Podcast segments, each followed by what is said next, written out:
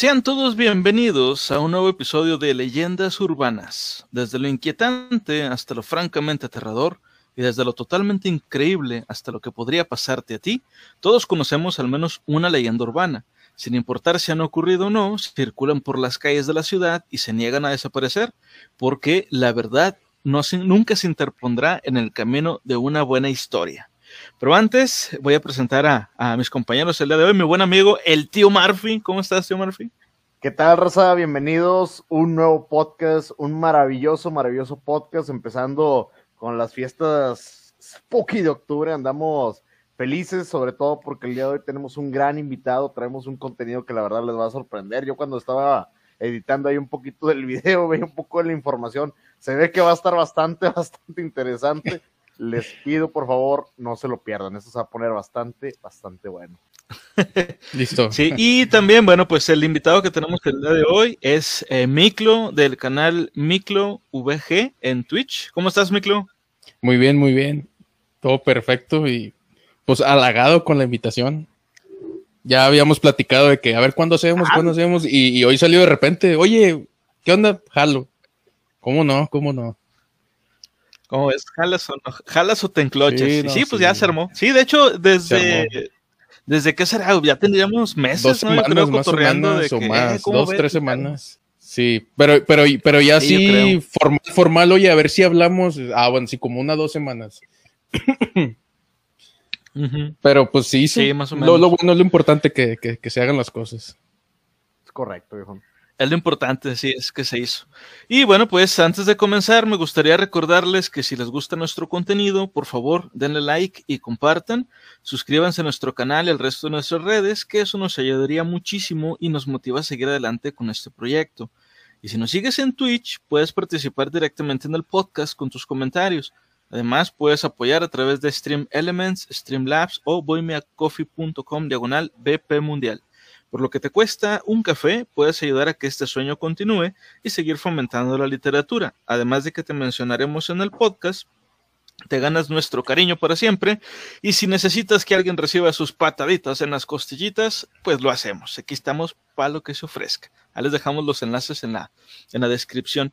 Y también antes de comenzar, me gustaría este, mencionar este, eh, desearle más bien a, Ureshi, la novia de nuestro compadre Usha Sorión, del canal Usha Sorión, precisamente en Twitch, que se recupere pronto porque pues por ahí nos comentaron que anda, anda un poco malita, un poco delicada de, de salud, pero esperemos que se recupere pronto y si nos estás viendo ahorita Orión o Ureshi, pues un saludo y un abrazo, que se mejoren. Fuerzas, fuerzas. Mejorate. Fuerzas. Y recuerden, estas y muchas otras eh, historias más de las que vamos a platicar las van a encontrar en el libro Urban Legends del autor James Proud, que es el libro en el que nos estamos basando para esta serie de podcasts sobre leyendas urbanas. bueno, eh, como le hemos preguntado también a otros invitados, Miklo, eh, me gustaría preguntarte a ti, ¿tú qué consideras o cómo, cómo definirías tú una leyenda urbana? Una leyenda, fíjate, para mí una leyenda es más que nada un teléfono descompuesto. Sí, porque digamos, soy Pepito y vi un fantasma y resultó que era una bolsa. Y me, le conté a tal y esa persona se sugestionó y también le pasó así, se fue, se fue. Y, empieza el teléfono descompuesto de que aquí se aparece una, un fantasma, así se va, así se va. Y, y, ya se hace dentro de cierto tiempo famoso de que aquí se parece esto. Entonces, imagínate, por ejemplo, un decir, La Llorona. Eh, Peligro era una señora borracha y todos creen que y se fue haciendo la leyenda. O sea, para mí es un teléfono descompuesto, las leyendas, la verdad. La borrachona. Sí, la borrachona. La leyenda de la señora borrachona. Fíjate nomás. Sí, sí, tienes razón. para mí, las leyendas son como un teléfono descompuesto. Es, una buena definición, es una gran definición, porque hemos estado viendo a través de los tiempos el por qué se crea una leyenda urbana, cuál es el, motivo. Hemos descubierto que son muy social, muy. van mucho a la mano. Eh, no, no, no, no, van mucho a la mano con la sociedad porque muchas de esas leyendas se basan en, las necesidades de su época, de, que no salgas en las noches, no hables con desconocidos, no hagas esto, no hagas aquello, porque te va a pasar algo malo. Entonces, muchas de esas leyendas urbanas, como tú dices, un teléfono descompuesto, pero se Correcto. mantienen y se siguen Sí. manteniendo durante mucho tiempo. De hecho, ya comentando aquí el chat, llega Inana, dice, hola chicos de leyendas urbanas, bienvenida. Inana, bienvenida. Dice, dice Sí. ANPS Momoring, ájale Miclo, ya traes producción de la PC. Ah, ah, ya me está viendo mi chat. Sí, ya, ya, ya. ya, ya.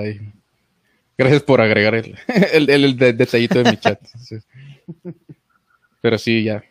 Gracias a Dios, sí.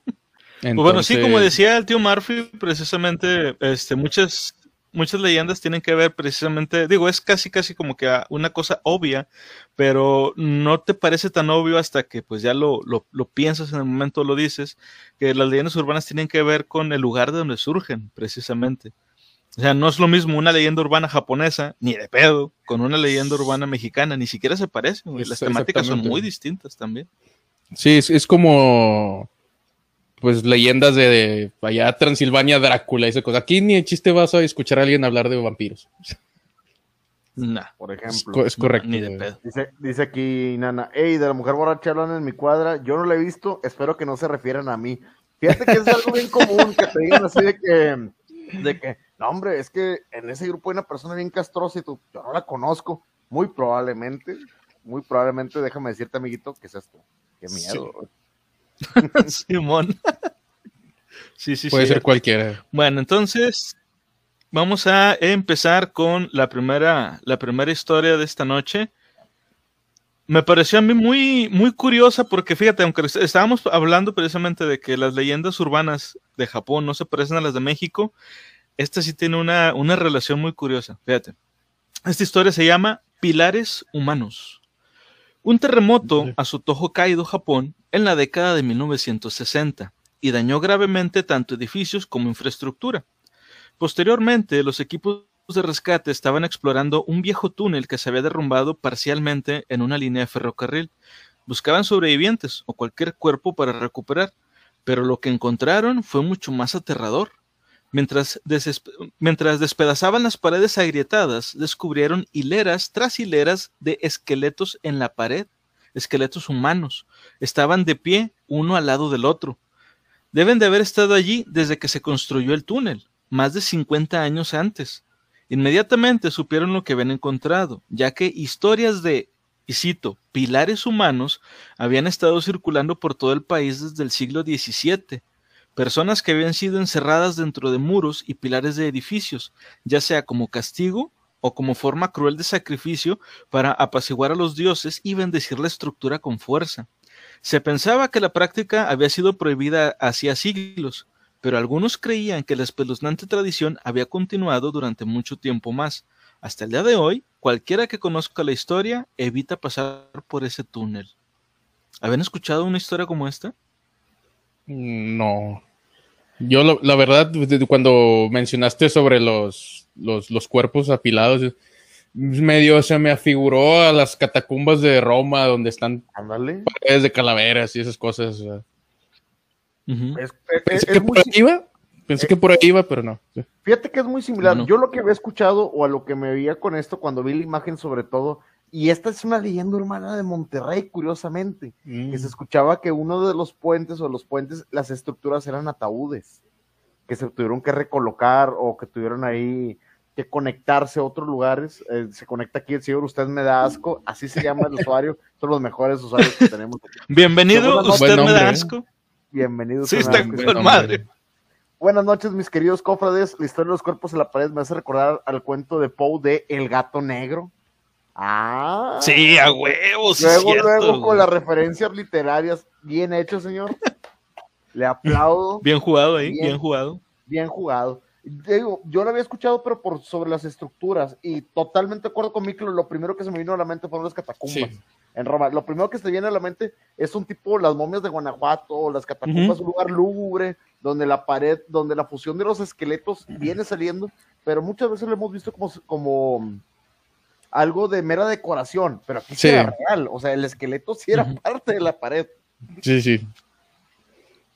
Sí, Hay bueno, una- ahora ahí les va. A ver, No, va- va- va- Ajá. está bien, está bien. dale, dale, dale con él. Bueno, hay, hay una bueno, también hay una razón por las cuales este, se apilan este, calaveras, cosas así.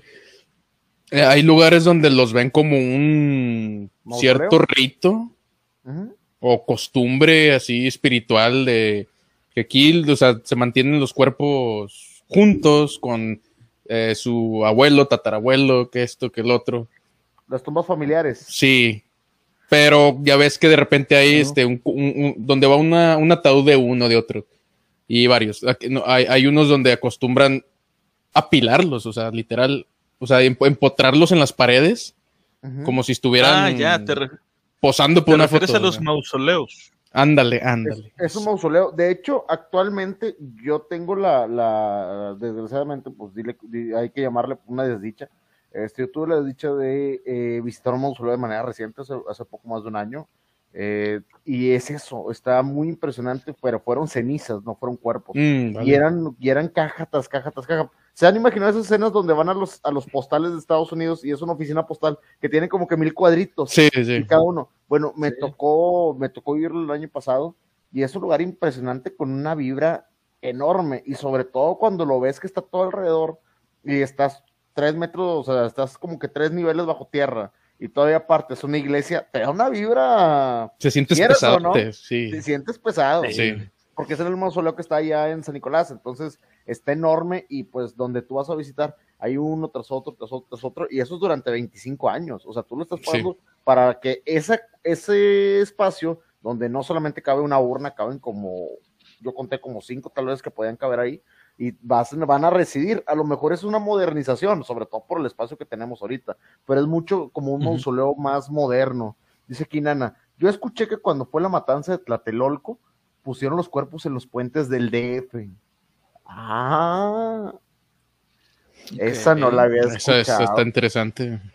Dice Antonio Aguirre, ¿qué rollo? ¿Qué perdí? Le tengo una línea urbana bien fregona, calentita. Aviéntatela, Antonio, no te has perdido de nada. Bienvenido, viejo.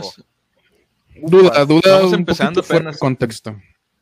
Yo soy bien descarado y yo fumo en mis directos. ¿Les molesta? Vale, No, Nada, dale. no. muchas gracias. Muchas Aquí- gracias, aquí, gracias. aquí no, no pasa absolutamente nada. De hecho, mira, nos comenta Ants Momoring, dice, ay, güey, ¿se imaginan que su casa tenga cadáveres? Por cierto, como en la primaria decían que se construyó arriba de un cementerio. Ah, a mí me pasó. leyenda urbana salen todos los en vivos, todos. a mí- Fíjate, yo tengo y muy buenas anécdotas respecto a eso. Es curioso, y fíjate, A ver, a ver. gente nos- nosotros aquí de, de Chile, de Perú, de Argentina, donde todos tienen esa leyenda urbana. ¿Te fijas que no es algo enteramente de México? O sea, que como que todos los Sí. arquitectos del mundo ven un cementerio antiguo y dicen, ¡a huevo! Ahí va una escuela. Aquí- aquí- Va a quedar mamalón. Pero antes que nada falta el payaso enterrado para que asienten los, los cimientos. Sí, a huevo, el, payaso, el payaso enterrado tiene que ser parte de la fragua, o sea, si no Sí, es la sí. columna vertebral de la escuela o una monja, no, no va a funcionar, güey. no va, no va a Es que si no, si no, si no, la estructura no tiene chiste. No, si se empiezan a cuartear las casas y Ah, es como, como, co- como los, los, los, los lugares de Infonavit, este, y de repente se cuartea una casa, otras que les falta un payaso abajo. Oye, güey, no, te voy a contar una Exacto, bien- exacto. Bien cabrona, bien cabrona sobre eso. Y esto me pasó cuando echamos la placa de, de la casa. Pudimos bardear la parte de enfrente de la casa y poner una placa. Y me dice la persona que estaba construyendo, me dice, oye, necesito que compres una caguama. Y le pregunto, pues yo no tengo ningún problema con que la gente beba en su horario laboral, siempre y cuando haga mucho calor, lo veo totalmente normal Sí, sí. pero me quedé pensando, pues, una ya les traje ¿Pero cerveza y hay cuartitos, ya hay- eh, es normal, son, es gente que trabaja en el sol sol y yo entiendo perfectamente eso y pues es, es- es algo normal. Y me Claro. dice, no, pero tiene que ser una caguama. Y yo me quedé pensando, ¿para qué? La, se la traigo, la abre y se le echa la mezcla Ah, cabrón. y luego continúa.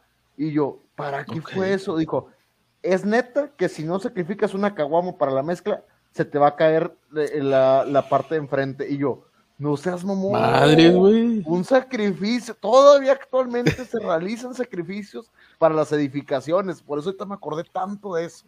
Bueno, Está es, lo que les iba a comentar yo, mira.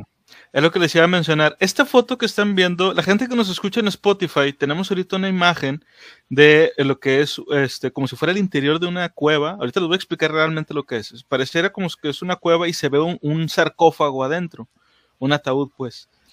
Este, esta fotografía en particular es de un puente en la Ciudad de México. Eh, hubo un, choque en un puente, en un, en un paso desnivel, y se hizo un boquetillo entonces llegaron los, los de, los este, Protección Civil, hicieron el boquete más grande para poderlo tapar.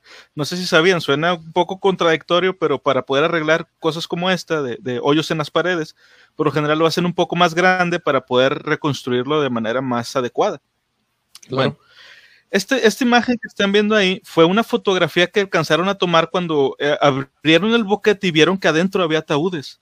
En la, en la, noticia no alcancé, o sea, no recuerdo si decía si había cadáveres adentro o no, pero sí había ataúdes. Entonces, esto reavivó una historia y una leyenda que se conoce en la Ciudad de México desde hace muchos años, que yo, no, yo, ah, yo nunca la había escuchado, pero la vi por primera vez en el canal de Oslac, Oslac Castro, no sé si lo, lo conozcan. es un tipo que habla de, bueno, que habla de cosas así paranormales y eso. Sí, este, um, ahorita ya ha perdido mucha credibilidad, pero antes sí era un poco más como que era de hacía investigación. Total que eh, a él le llegó una historia de, un, de un chavo que su papá es ingeniero, este, y él le comentó eso de que en la Ciudad de México, cuando iban a hacer una construcción, ya sea de un puente o de un, de un edificio o algo así, dice, por lo general, los vagabundos que viven por ahí se alejan, porque lo que hacen las, los, este, los albañiles, no sé por qué, es que agarraban a las personas y los metían en los pilares, güey, antes de vaciar el, cemento. Este, y, eso, eso es, una, es algo que se cuenta entre los propios vagabundos y por eso donde hacen construcciones no hay, este, no hay de este, este tipo de personas, güey. Porque saben que si estuvieran ahí, los van a meter. Ahora, quién sabe si sea verdad o no, pero sí es cierto, eso yo sí lo he visto también, que cuando hay, están haciendo una construcción grande, no hay vagabundos cerca, güey. Ni aquí en Monterrey tampoco. E, es una gran, es una gran leyenda urbana. Es, eh, eh, eso es claro ejemplo de lo que, a lo que hablábamos hace rato sobre las leyendas, teléfonos descompuestos. Yo siento que sabes qué fue. Alguien, alguien amenazó a un vagabundo alguna vez. Sí. Alguien lo amenazó y dijo, eh, si te arrimas te vamos a meter ahí. Te voy a echar ahí, güey. Eh". Y se fue haciendo la historia. Y alguien, no, es que yo sí conocí un vagabundo que lo metieron ahí, pero compruébale que no. Sí, y eso se va haciendo algo, algo o a lo mejor le dijo, eh, te voy a dar una caguama, pero ve y dile a los vagabundos que si se acercan los vamos a meter para acá, que tú mismo viste, güey. Y ahí se va haciendo. Mira, aquí está la que nos comentaba Antonio Aguirre. Dice, iba, iba, iba, la, iba la leyenda de la silla presidencial, la silla donde Pancho Villa sale sentado y Zapata al lado enojado. Resulta que Zapata al entrar a la Ciudad de México le dijo a su hermano que quemara la silla presidencial. Cuando lo encontró, se sacó de onda porque pensaba que era un sillón o no una silla. Cuando llega a Villa y le pidió la silla, le dijo a Zapata que se sentara en ella y él le dijo que esa silla, que no, esa silla está maldita, todo el que se siente en ella se vuelve loco de poder y se hace pendejo. Ah, sí. y se que esa leyenda es cierta. Ya ven, todos los presidentes son iguales. Mira, llegó Ventus. Bienvenido, Ventus. ¿cómo están, Bienvenido. Fíjate, fíjate, Ventus, normalmente tenemos una regla aquí en, la biblioteca, normalmente no invitamos gente tan guapa para que no se distraigan, pero tuvimos que hacer una excepción hoy, mi lo teníamos que traer, sí o sí, si tienen la oportunidad, Ventus, síguelo, ahí viene el canal Miklovich VG, buenísimo, estamos en vivo en este momento los dos. gracias, gracias. Era un sacrificio, dicen que si fallecen los bañiles metían los cuerpos en las construcciones. Sí te la creo porque tiene una razón de ser Normalmente las construcciones puede haber 20 personas trabajando, pero tienen registradas solamente 5, 7 o 10. Entonces, si se meten en problemas por ahí que no está registrado, es más te ahorras el... muertito, ¿eh? Te ahorras seguro y todo. Sí, huevo.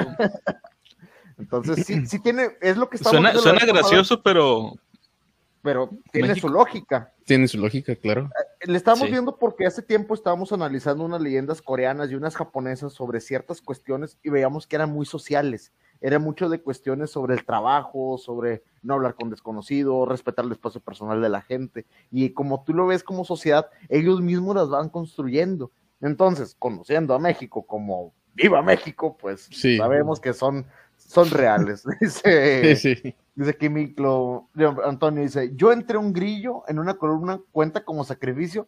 pequeño, pequeño, debería de ser más brillo. Pero significativo. Sí, si lo haces adecuadamente, podría valer. O sea, si lo haces adecuadamente con su ritual y velitas negras, sí, te lo toman en cuenta. Aquí, aquí es donde los dioses voltean y dices, la intención es lo que cuenta. Chido, bro. bro. Bueno, la próxima historia, la próxima historia se llama Mira esto.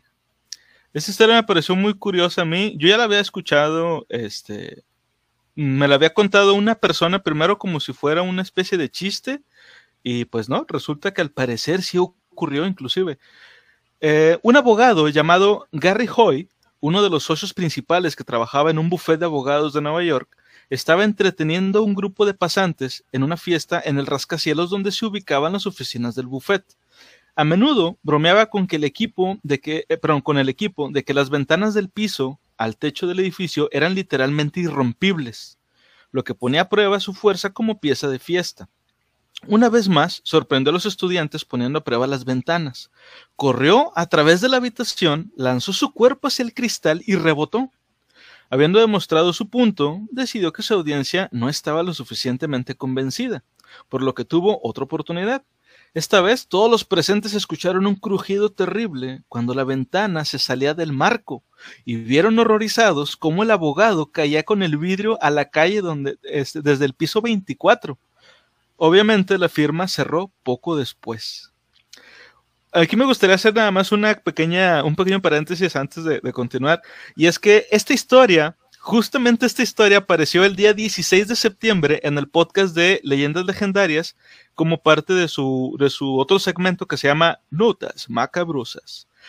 Pero ahí lo contaron como si hubiera sido, o sea, 100% real. Sin embargo, no dijeron el nombre del abogado. Yo cuando leí esta historia en el libro de Urban Legends tampoco venía el nombre del abogado. Hasta que busqué la información, o sea, busqué la imagen por separado, me topé con la foto del vato que es la que están viendo ahorita en pantalla, la gente que nos escucha en Spotify, es la foto del abogado que cayó del edificio. Y ahí ya le pusieron hasta el nombre del, del, vato y todo. ¿Habían escuchado? Mm, yo no. No. He escuchado de algunas, ojo, y esta viene de Mil Maneras de Morir, si se recuerdan ese programa. Ah, claro, claro. De hecho, aquí me nos comenta Ansmo Moring. Oigan, ¿ustedes están en Twitch para seguirlos? Claro que sí, viejo. Búsquenos ahorita, estamos en vivo como BP Mundial. Ah, ya nos empezó a seguir Ansmo Moring. Bienvenido, señor. Ya nos está siguiendo acá en el chat. Dice. Bienvenido, dude. dice, usted me asco, pobre Harry. Hoy terminó su suerte. Bueno, la historia de la que yo iba es de mil maneras de morir. Es sobre un ejercicio de confianza empresarial que van a un evento y la persona que estaban haciendo empezaron a hacer un tipo de judo o sumo empresarial, digo, sé que no tiene lógica, pero pues estaban ahí, estaban ahí forcejeando en, el bordecillo de, un acantilado y como que la raza no se quiso meter con el instructor y el mero jefe que andaba de motivas se le fue encima y cayó por el acantilado, ¿Por qué? Porque el vato de tiro no tenía nada que estar haciendo y me recuerda mucho ese tipo de historias porque tú dices, no, es que les tengo que demostrar que, hay confianza aquí. Pero esto ya es pasarse de baboso, digo. Sí, sí, sí, sí. Puedes pegar al vidrio 50 veces y no se va a romper. Pero de que se va a salir, se puede salir. Sí, es como dicen, este, cuando te toca, te toca, pero no te acerques al tocadero. Ándale, dice aquí. dice, en un episodio, hablando de lo de Mil Maneras de Morir, se muere alguien porque un pescadito se le mete en el tilín, que se le mete en el dick. Ah, es un mm, pescado, eso es verdad, viejo. El pescado ese es del río Amazonas, es de Brasil. Es un pescado que se conecta, está atraído por la orina. Entonces él se mete por la uretra y te empieza a carcomer. Es, es, es real, ¿eh? Es, real, claro, claro. 100% real. Sí, sí, sí. Bueno, ahorita que decías también lo de mil maneras de morir, esta historia en particular ha sido recreada, al parecer, más de una vez en ese tipo de shows. O sea, obviamente en Mil Maneras de Morir apareció la historia de, Gary, eh, de Gary Hoy y en otros programas similares este, también lo han mencionado. No sé si ustedes recuerden un programa, yo, yo era bien fanático de un programa de cuando yo era niño que se llamaba Aunque usted no lo crea. De y ahí también contaron la historia de, bueno, ahí también contaron esta historia, pero así, o sea, ahí, no la recrearon, sino nada más pues comentaron la, situación que se había dado. Porque esta es una historia bastante vieja, al parecer. Sí, al parecer. Vato, yo me lo imaginaba cayendo junto con el vidrio y el grito de Goofy, güey, cuando cayeron los... como caricaturas del piso 25, güey. Suena muy macabro, yo sé que no me, estoy, no me debo de estar burlando de esto, pero señor Hoyt, se la mamó. Sinceramente, usted mismo se la mamó. Sí, ya, ya, ya ni va cayendo, ya, ya, ya la cagué. ¿Qué digo? ¿Qué grito? Ya. Pues ni pedo. Sí, no me arrepiento de nada. Me acuerdo del meme actual que está ahorita le me voy a matar, me voy a matar. El último, uy, y se cae la, y se cae la chica. Sí. Dice, dice Ams, el señor te va a venir a jalar las patas. Si las manos le quedaron bien después de la caída, que lo intente, viejo. La verdad, yo creo que terminó hecho poco. Sí, yo creo que no. Sí, no hay manera. Oye, imagínate que como espíritu, yo, he visto muchos de los espíritus que te ponen las, en las series, películas, Harry Potter y demás, y que te dicen cabeza, que los terminan pues cercenados, o como en esto de la de sexto sentido, que terminaban con las heridas donde murieron, el niño que se voló los sesos y demás. ¿Te imaginas qué hueva ser un fantasma de una caída de este tipo triturado, terminado en piecitos y que tengas que vivir así la eternidad, güey? Esa es una, o sea, da bastante incertidumbre en saber en qué creer, si, o sea, cuando te mueres, cómo, cómo, cómo entras en ese lado astral, o sea, cómo morí o como, o como terminé herido o soy, vuelvo a ser un niño, ¿qué onda? O sea, no. Fíjate, hay, hay, varias teorías de eso. Por ejemplo, la fuerza en Star Wars nos dice que tú te quedas como estás. Pero pues si fuiste bueno, rejuveneces, porque aparentemente eso es lo que le pasó a Anakin. Y Rejuveneció y demás. Y, y, te quedas pensando, o sea, ¿qué, ¿qué, va a pasar si yo me muero y termino como fantasma y de repente mi cuerpo se va a quedar así de dañado? Voy a ser un niño otra vez. ¿Qué va a, pasar? me va a seguir doliendo la espalda. oh, qué castroso. Imagínate si es un fantasma y todavía te en la rodilla, así como que, ay, va a llover. Uh, va a llover. O sea, no. Mira, de hecho, en, los libros, en los libros de Terry Pratchett de, la saga Mundo Disco, este, la muerte es un personaje bastante importante y es bastante icónico. De hecho, es el único personaje que aparece en absolutamente todos los libros. Y eh, cuando una persona muere, eh, y la muerte pues va a, liberarlo de su cuerpo porque hay como una, como una especie de hilo que, que, conecta tu alma con, este, con tu cuerpo. La muerte lo único que hace es cortar ese hilo. La muerte no te ataca, lo que hace es liberarte. Este, y ahí explican que cuando una persona muere, tú tienes, este, tú tienes un recuerdo de cómo debe de ser, cómo es tu cuerpo, y mientras tengas ese recuerdo, tu alma tiene la forma de tu cuerpo. Y la gente que ya tiene muchos años de muerta y no se ha ido al otro lado, o sea, que siguen en este plano, este, poco a poco se van haciendo como más borrosos, porque se les va olvidando la forma que tenían es interesante, puede ser que sea así. güey. Imagínate un vato golatra que se imagina bien guapo, musculoso y mamado y el vato. Calamardo guapo. Pues, el calamardo guapo. Dice aquí el señor, usted me asco. ¿Y ustedes, de qué manera les gustaría morir? En mi caso me gustaría explotar de un segundo para otro y no me doy cuenta. Ahora, como bien jodido que soy, voy a dejar todo bien sucio. Ay, no, vato. Piensa en la gente de limpieza, señor me asco. Bueno, si me preguntas a mí lo particular, ahí se conecta el rayo. Bienvenido, rayo. Buenas, buenas, rayo. Buenas, buenas, buenas. Bueno, me gustaría, ¿quién quiere empezar? Esta pregunta está interesante y el chat, la verdad, siempre te pone este tipo de cuestiones ahí a pensar. ¿Cómo te gustaría morir? A ver, el invitado va primero, mi A ver, yo. ¿Cómo morir? esa pregunta ya no la hemos hecho en pedas y cosas así. Yo, a mí me gustaría morirme dormido. Ah, muy buena. Sí, de no sentir nada, nada. O sea, porque digo, me ha tocado pues oír anécdotas o de que un familiar esto le pasó a esto, lo otro, y digo, güey, o sea, es por ejemplo, hay gente que le da cirrosis, por ejemplo, y o supiera la lata que es, o sea, andar sufriendo, sufriendo, sufriendo, o, ahogado, yo siento que ahogado está peor, o sea. ahogado quemado es lo peor, de hecho, en, el libro, en el libro de, hay un libro japonés sobre suicidios, este, que te indican cuáles son las maneras más ah, dolorosas, más penosas y demás, donde uno de ellos te dice que los peores dolores son o ahogado o quemado, son las peores maneras de, perecer.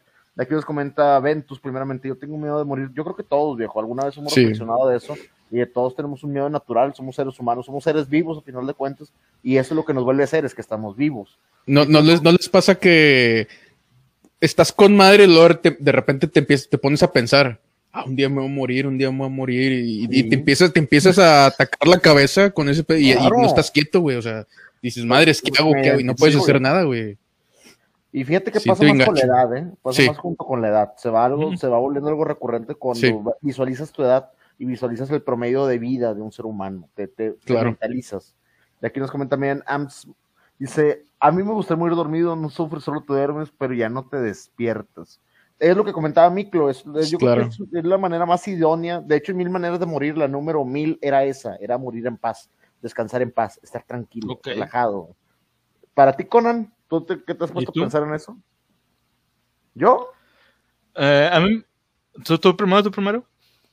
A mí en lo particular, sedado, no dormido, sedado, atontado en pleno viaje. Así, así, machín, de esos que, que te ponen morfina, anfetaminas y demás en un hospital bien controlado y de que, vato, llévatela en plena lucina, o sea, viájate en el autobús amarillo y ya no, y ya no regreses. ¿Sabes Es quién como- murió así? ¿Qué autor murió así? ¿Qué autor? Este Aldous Huxley, Ah, claro, Ajá. Un Mundo Feliz. el que escribió buenísima. Las Puertas de la Percepción y El Mundo Feliz. Las puertas de la percepción, nada más Con para que peyote, se- idea, drogó con para peyote. que se den una idea, Peyote. el- el- es, ese es lo que te iba a decir, las puertas de la percepción, qué banda mm, tan grande utilizó ese nombre, las puertas, The Doors, buenísimo, Jim Morrison también, eh, vocal The de Doors. ellos, como leyenda urbana, dicen que falleció así, pero es otro tema, pero sí, Sí. a, a la manera de Huxley prácticamente no sería algo negativo, digo, lo vería con mucha paz, pero sí no me gustaría algo tan violento. O sea, algo violento creo que realmente no sería mi, mi, manera ideal, a menos que fuera en combate o batalla, pero eso ya sería para ir al Valhalla nada más. Nada para jalarme al Exactamente. Valhalla. Yo nada más tengo, un, o sea, yo no tengo una forma así que digamos idónea de morir, pero tengo una forma que es la única en la que no me gustaría morir. No me, no me gustaría morir acostado en un hospital. De ahí en Entiendo. fuera, chingue su madre como sea. Ajá, Sí. pero no quisiera morir acostado en una cama en un hospital. Dice aquí. Pues tal vez en, en el piso del hospital. sí. Oh. Te digo, específico. Bien pata. güey, Sí. ¿Sabes de qué me acordé? Me acordé No, ¿sabes cómo estaría con madre? El final de la película de Birdman, que hace eso. Berman. Eh, La reciente que sacaron. La- que se sí, la la de- ventana. Sí. Sí, sí, sí, sí, sí. Era que, Dice aquí el señor. ahí Usted dice, me da usted, asco". usted me da asco, ahí está. Ojo, usted me da asco, trabaja en un hospital psiquiátrico, entonces él sabe lo que está hablando ocasionalmente, la gran mayoría de las veces, tiene mucha razón. Dice, el miedo a morir es un miedo propio de, personas adultas, así como los niños le tienen miedo a la oscuridad, a los o los adolescentes a los exámenes, a personas de nuestra edad, el miedo más recurrente es la muerte, pero a medida que uno va creciendo, y lo digo con la experiencia del tema por mi trabajo, eso es lo que comentaba, el miedo va dejando lugar a la curiosidad y no es raro ver a viejitos esperar la muerte con mucha paz. Fíjate que sí, Sí. es- es, Sí parte sabía de eso crecer. también. Es parte de crecer, Timmy. Es parte de crecer, Timmy. Dice aquí Inana, yo quiero morir dibujando con una copa de vino en la mano de un ataque al corazón sola y que encuentre mi cuerpo. Ese es romanticismo, ¿eh? Esa es la mente de un artista, es romanticismo. Dice el rayo, Simón, murió de la forma más macha posible. Cuando, el, cuando se avienta a un volcán amarrado de un misil con dos tiburones. Y, Eh, ¡Ah, huevo! Y- A, los dice- tiburones le faltan metralletas nada más. los, los tiburones con metralletas y rayos láser. No, macho de verdad. Bueno, aquí de ver, de los comentarios dice eh, Cristian, no mames, es el Joker. ¿Qué, qué es eso? A ver, dice, murió de la forma macha. Es normal como Chao. tener miedo a pie grande. Y nos comenta Ventus, yo tengo miedo de morir joven, ya se pone no detectada o por algo repentino. Yo quiero llegar a, a viejito y haber disfrutado mi vida. Eso es lo ideal. Ese es el sueño. Sí. Dice, ¿les gustaría saber cuándo es la es el fecha de su sueño, así muerte? es. Nos comenta ahí el rayo, ¿les gustaría saber cuándo es la fecha de su muerte? ¿A, us- a ustedes no les tocó un juego que estaba por computadora hace mucho tiempo que se llamaba Pedro Responde? No, que era como un panchito panchito o algo así. E- Era, era No. un juego uh, dizque que te conectabas con un alma o cosas así por internet. Pero literal era, era un juego craqueado donde tú es- escribías una pregunta, pero al momento de poner punto, tú escribías la respuesta. Entonces ibas con tus compas, güey, te empezaron a preguntar, "Eh, dile cuándo se va a morir este vato, cuándo se va a morir Manuel, y lo ponías punto y se va a morir en 20 días. Y Ay, güey, que o sea, se- se- se- hacías- hacían preguntas de que, a ver, ¿quién y quién está aquí? ¿Quién y quién está aquí? Punto. Juan, Pedro, pum. Ay, güey, todos se sacaban de onda, güey. Güey, si yo tuviera eso ahorita en las manos, a, a la edad pendeja que tengo, güey, yo le pondría una respuesta y la usaría solamente un día 13, güey. Para que, para que hagan una pregunta de que, ¿qué pasará el día 13? Y que la madre se conteste, entre más la mamas, más me crece. Güey, sería feliz. No, no- no sé si aún se encuentre esa aplicación, es de hace mucho. A ver, vamos a leer los últimos del chat para continuar ahorita con las historias, porque el chat ¿Quién anda, Anda duro, anda duro. Dice aquí, a ver, a ver. Hablar de la muerte me da ansiedad porque le tengo miedo y respeto a la muerte. Ventus, el mexicano adora la muerte porque convive con ella. Son- tenemos una fiesta nacional, por lo mismo, nos gusta. Relájate, el De va eso. a cambiar pronto, amigo. Este, Charlie Charlie, comentina Navarre. Ah, sí, era Charlie Charlie, Panchito Panchito, o demás versiones que han salido con el tiempo. Dice el señor da asco. Le subo la apuesta, ¿qué les gustaría hacer la fecha de su muerte o la causa? Solo puede saber una, ninguna, sorpréndeme. Eh, ninguna. No Sorpréndeme. mames, existe un juego haciendo Simpson y película de terror. El chat está que arde, muchachos. Sí, lo están quemando, ustedes andan con todo hoy. Dice, yo sé que hicieron el verano pasado o es como la película de Destino Final. No, sería como la película, yo sé que hicieron el, el verano pasado, pero la versión este triple X, así igual, o triple X. o sea. Es, es otra versión, es, es, yo sé, yo sé a quién lo hicieron el verano pasado. Es 10 de 10. Yo sé quién te lo hizo el verano pasado. Sí. Uh, esa es la parte 2. A huevo. Eh, En un verano tú lo hiciste y en otro te lo hicieron. Sí. Es, es la parte 2 y la secuela. Oh, 10 de Ouch. 10, Miklo. Ouch. Bueno, va- vamos a, a cambiar un poquito de tema, ya no algo tan escabroso, pero sigue siendo una cosa que, que- que sorprende. Esta historia se llama La tienda secreta. Una extraña noticia se difundió en línea en 2015, informando que los empleados de una tienda departamental de Walmart sufrieron la conmoción de sus vidas cuando descubrieron que una pareja sin hogar había estado viviendo en un almacén en- en desuso en el último piso del edificio durante tanto tiempo como dos años. No se sabe cómo llegó la pareja a mudarse a su alojamiento secreto, pero vivieron una vida de lujo, trasladando todo lo que querían de la tienda a su escondite, incluida una cama king size, un televisor e incluso un refrigerador. Cuando se denunció la desaparición de los artículos, se descartó su desaparición como algún hurto menor o errores en el inventario. La pareja solo fue descubierta cuando invitaron a amigos, otra gente sin hogar, a una fiesta que duró toda la noche en la tienda, y sus invitados, totalmente deshechos por la parranda, o sea, iban bien pinches crudos, fueron sorprendidos saliendo por el personal que abrió, eh, que abrió la tienda el día- al día siguiente por la mañana. ¿Habían escuchado esto? Gente, viviendo en una tienda chat, así en la bodega. A todo nuestro chat, siempre que alguien les diga Florida Man, vean esa cara. Esa es la cara de un Florida Man. Yo sé que esa historia no te dice dónde pasó, pero este es un Florida Man bien hecho. Es, es- es Florida, muy raro. Simón. Es muy raro que digan, güey, ¿cómo se te pierde un refri, güey? Pero pasa, güey. Yo, yo hubo un momento donde trabajaba en Game Planet y había unos bundles de Guitar Hero que te vienen la guitarra, la batería, todo. Era una cajota, Ajá, güey. sí, sí, sí. Se nos perdieron dos, güey. ¿De dónde? ¿De dónde, güey? ¿Cómo, cómo le hizo? ¿Cómo- ¿Quién fue el, el- el cabrón que lo sacó, güey? O sea, ¿cómo le hacen? O sea, y, y Miklo, Y- y este bundle que está aquí, yo sí lo compré, o sea, no se perdió. no se perdió, no. O sea, ¿cómo te sales con una cajota? O sea, Sí, no, un, un Sí, sí, refri, sí, imagínate, güey. Aquí ve el chat nos comenta, dice, la señora parece que trae diarrea y anda haciendo fuercitas. Es correcto, Morning. Es, es correcto. Dice, en la tienda hay gente usurpando la bodega. Fíjate que sí pasa mucho.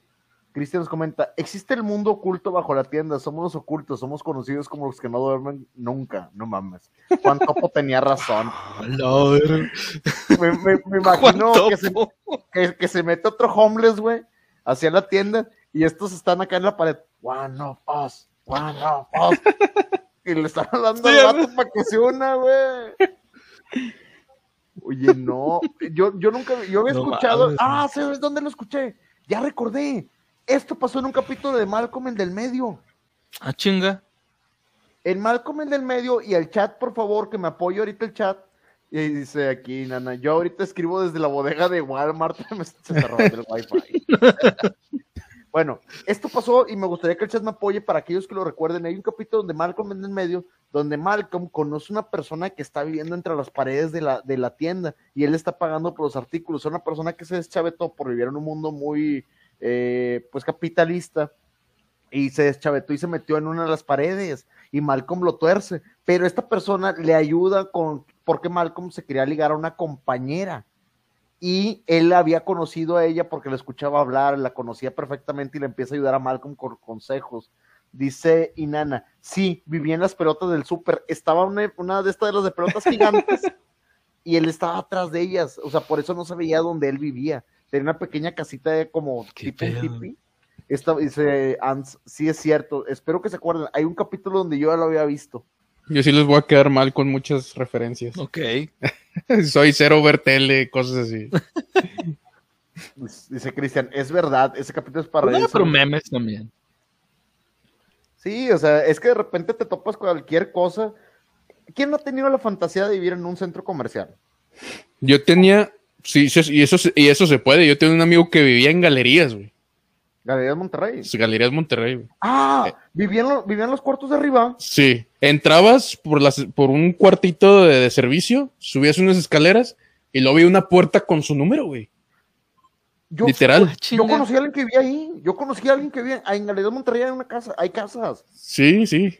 Me acuerdo este, ¿cómo se llama? Le decíamos ¿Qué mexicano. ¿Por qué hay vato. casas ahí, güey? No sé, pero sí, yo, Ok. yo, yo supe de alguien que vivía ahí.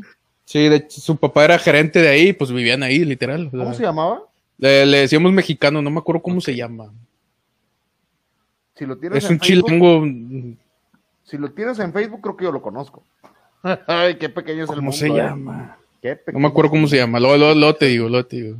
Dice Cristian, es como ver al hermano gemelo de Bart, pero dando consejos. Pues, ah, sí, en Ah, el- el que ese de era los Simpsons, de Hugo. Hugo. Hugo, Hugo. sí. Simón. Pero sí. Pues bueno, es mira, cierto yo en lo personal- tenía esa fantasía. En lo personal no, nunca había... Ah, de lo que te iba a decir, yo nunca en lo personal había escuchado una historia como esta.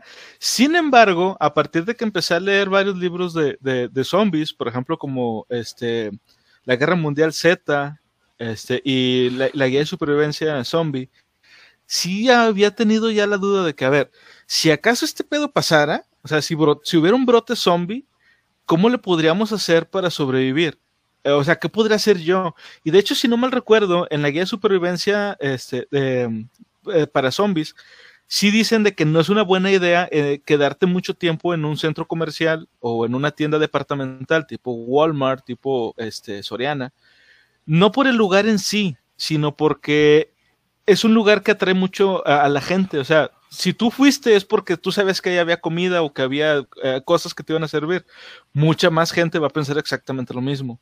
Este decía, a menos que sepas cómo esconderte.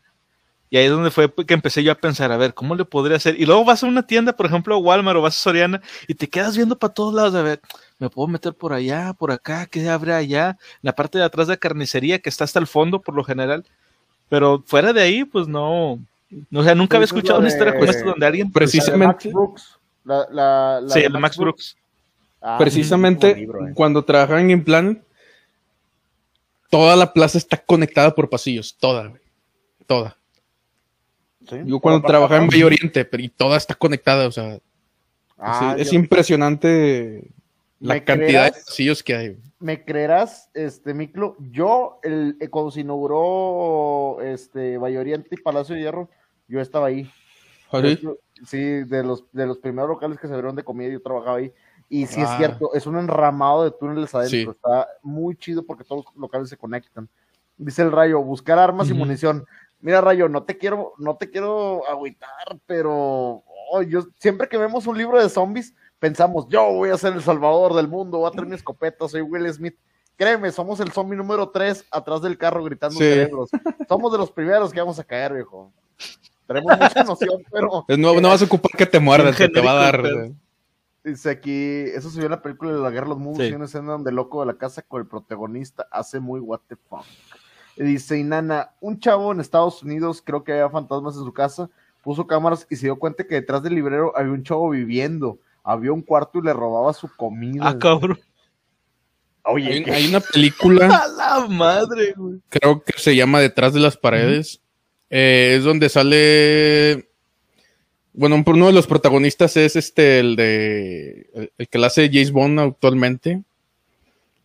Digo, re- re- resulta que. Es una película vieja, como de Sí. los 80. No, no tanto, no tanto. Sí sé cuál es. Este. eh, que está, está bien fumada porque primero te la pintan con que es un fantasma y que esto y lo otro. Y luego resulta que vivía un vato ahí, güey. O sea, literal. Oh, nos están haciendo, nos están invadiendo hablando de zombies, pero estos no son zombies. Nos acaban de regalar un ride, Ace Dragons. Bienvenidos, gracias. Bienvenidos Muchas a gracias, todos. Ace. Muchísimas gracias, Ace, por compartir a tu buena gente. Bienvenidos a la biblioteca, señores. Este, buenas noches, papus. Buenas noches, Ace. Bienvenido. Y aquí Ants nos comenta, de hecho dicen que en todos los supermercados hay un cuarto secreto. No sé si sea verdad, pero imagínate que una pared jalas, algo se abre la pared. Oye, estaría loco, ¿eh? Estaría muy, muy loco. Y ya para continuar con Bueno, el yo, yo decía ahorita que, Ah, Dale, dale, dale. Ajá. Ah, te iba a decir nada más, ahorita que comentó Miklo de una película, hay una película, yo recuerdo que se llama, bueno, al menos yo recuerdo que la película se llamaba Gente detrás de las paredes. Está bien chisqueada la película porque es una película de terror, pero había personas, güey, que vivían dentro de una casa, vivían en las paredes, ya ves que por lo general las casas de Estados Unidos son diferentes a la, la construcción a como son, ajá, son huecas, tienen como pared de tabla roca. Entonces, la película se trataba de que era una pareja este, que, que tenían como un trastorno mental y secuestraban personas y les cortaban la lengua y los, los torturaban y les hacían cosas, pero esta gente cuando se escapaba se quedaban en la casa pero entre las, entre las paredes, güey. Entonces, este, en la película se trata de que dos personas entran a robar ahí a la casa y pum, güey, que lo- los pescan y les empiezan a hacer esas cosas. Digo, es un poco tirándole como a, a Hostal con una, una película slasher de los 80. Está curiosona. Si tienen chance, este, voy a buscarla. Eh, por favor, únanse a nuestro canal, de- a nuestro servidor de Discord, que ahí donde pues también eh, publicamos todo lo que hacemos. Voy a tratar de buscar, aunque sea el tráiler, para que lo pon- para ponerlo ahí y para que lo, lo vean, porque sí, sí está medio locochona la, la película. Y antes de ya para ¿Qué ibas a decir por tú, Marfeleño? Perdóname. Sí, el último comentario para pasar con el chat, uno de Nana que me encantó, que dice, yo soy, yo voy a ser el salvador del mundo y veo mi color de piel y digo, chale, me voy a morir para salvarlos a todos. Un sacrificio se ha hecho. Dice aquí Sí. Cristian, hay una película de terror de un niño, se supo que falleció, pero un adulto tenía complejo de niño. Ah, la de la huérfana. Eh, no, dice, cuidaba Ah. una muñeca en esa misma película. Ah, la del silencio, la de un muñequito que era un tipo que vivía en las paredes. Así, muy buena. Que era la de un muñeco, no me acuerdo cómo se llamaba el muñeco, silencio. Este, que era, que era una, que era un pequeño títere que era muy parecido al de Ariel Stein, al de eh, era muy parecido a la figura del, del muñeco, pero él, ella pensaba que cuidaba al Sí. muñeco, pero detrás de las paredes él vivía, era un adulto. Sí, sí recuerdo cómo se llama la, no recuerdo cómo se llama la película, Kristen, pero sí la conozco, sí la conozco. Damn, qué Vale. miedo. Bueno, ahí va. La, siguiente la siguiente historia se llama ¿Cómo atrapar una bala? Un mago llamado Chong Ling, Chong Ling So, cautivó a su audiencia al atrapar balas disparadas a su cabeza con los dientes y después escupirlas en un plato. Su gloria suprema fue lograr que los miembros de la audiencia eligieran balas para dos pistolas y les hicieran una marca personal. Luego, dos asistentes disparaban contra Chong y milagrosamente se sacaría las balas autografiadas de la boca, totalmente ileso, para sorpresa y deleite de toda la audiencia. Pero una noche, cuando Chong actuaba en Londres, eligió a los miembros de la audiencia para el final de las dos armas y esperó a que las armas dispararan. Lo hicieron y le dispararon en el pecho a quemarropa. Gritó, ¡Me han disparado! ¡Baja la cortina! Y murió al día siguiente. La audiencia estaba horrorizada. No solo, no solo recibió la bala, sino que se suponía que Chong tampoco sabía nada de inglés y nunca antes había dicho una palabra en el escenario. Resultó que no era chino, sino un estadounidense llamado Robinson, y realmente no podía atrapar balas co- con los dientes. Como explicó su esposa después de su muerte, el mago había usado un juego de manos para intercambiar las balas marcadas, que colocó entre sus dientes por otras sin marcar. Las armas que dispararon sus ayudantes, que contenían las balas sin marcar, habían sido modificadas para disparar una carga de salva.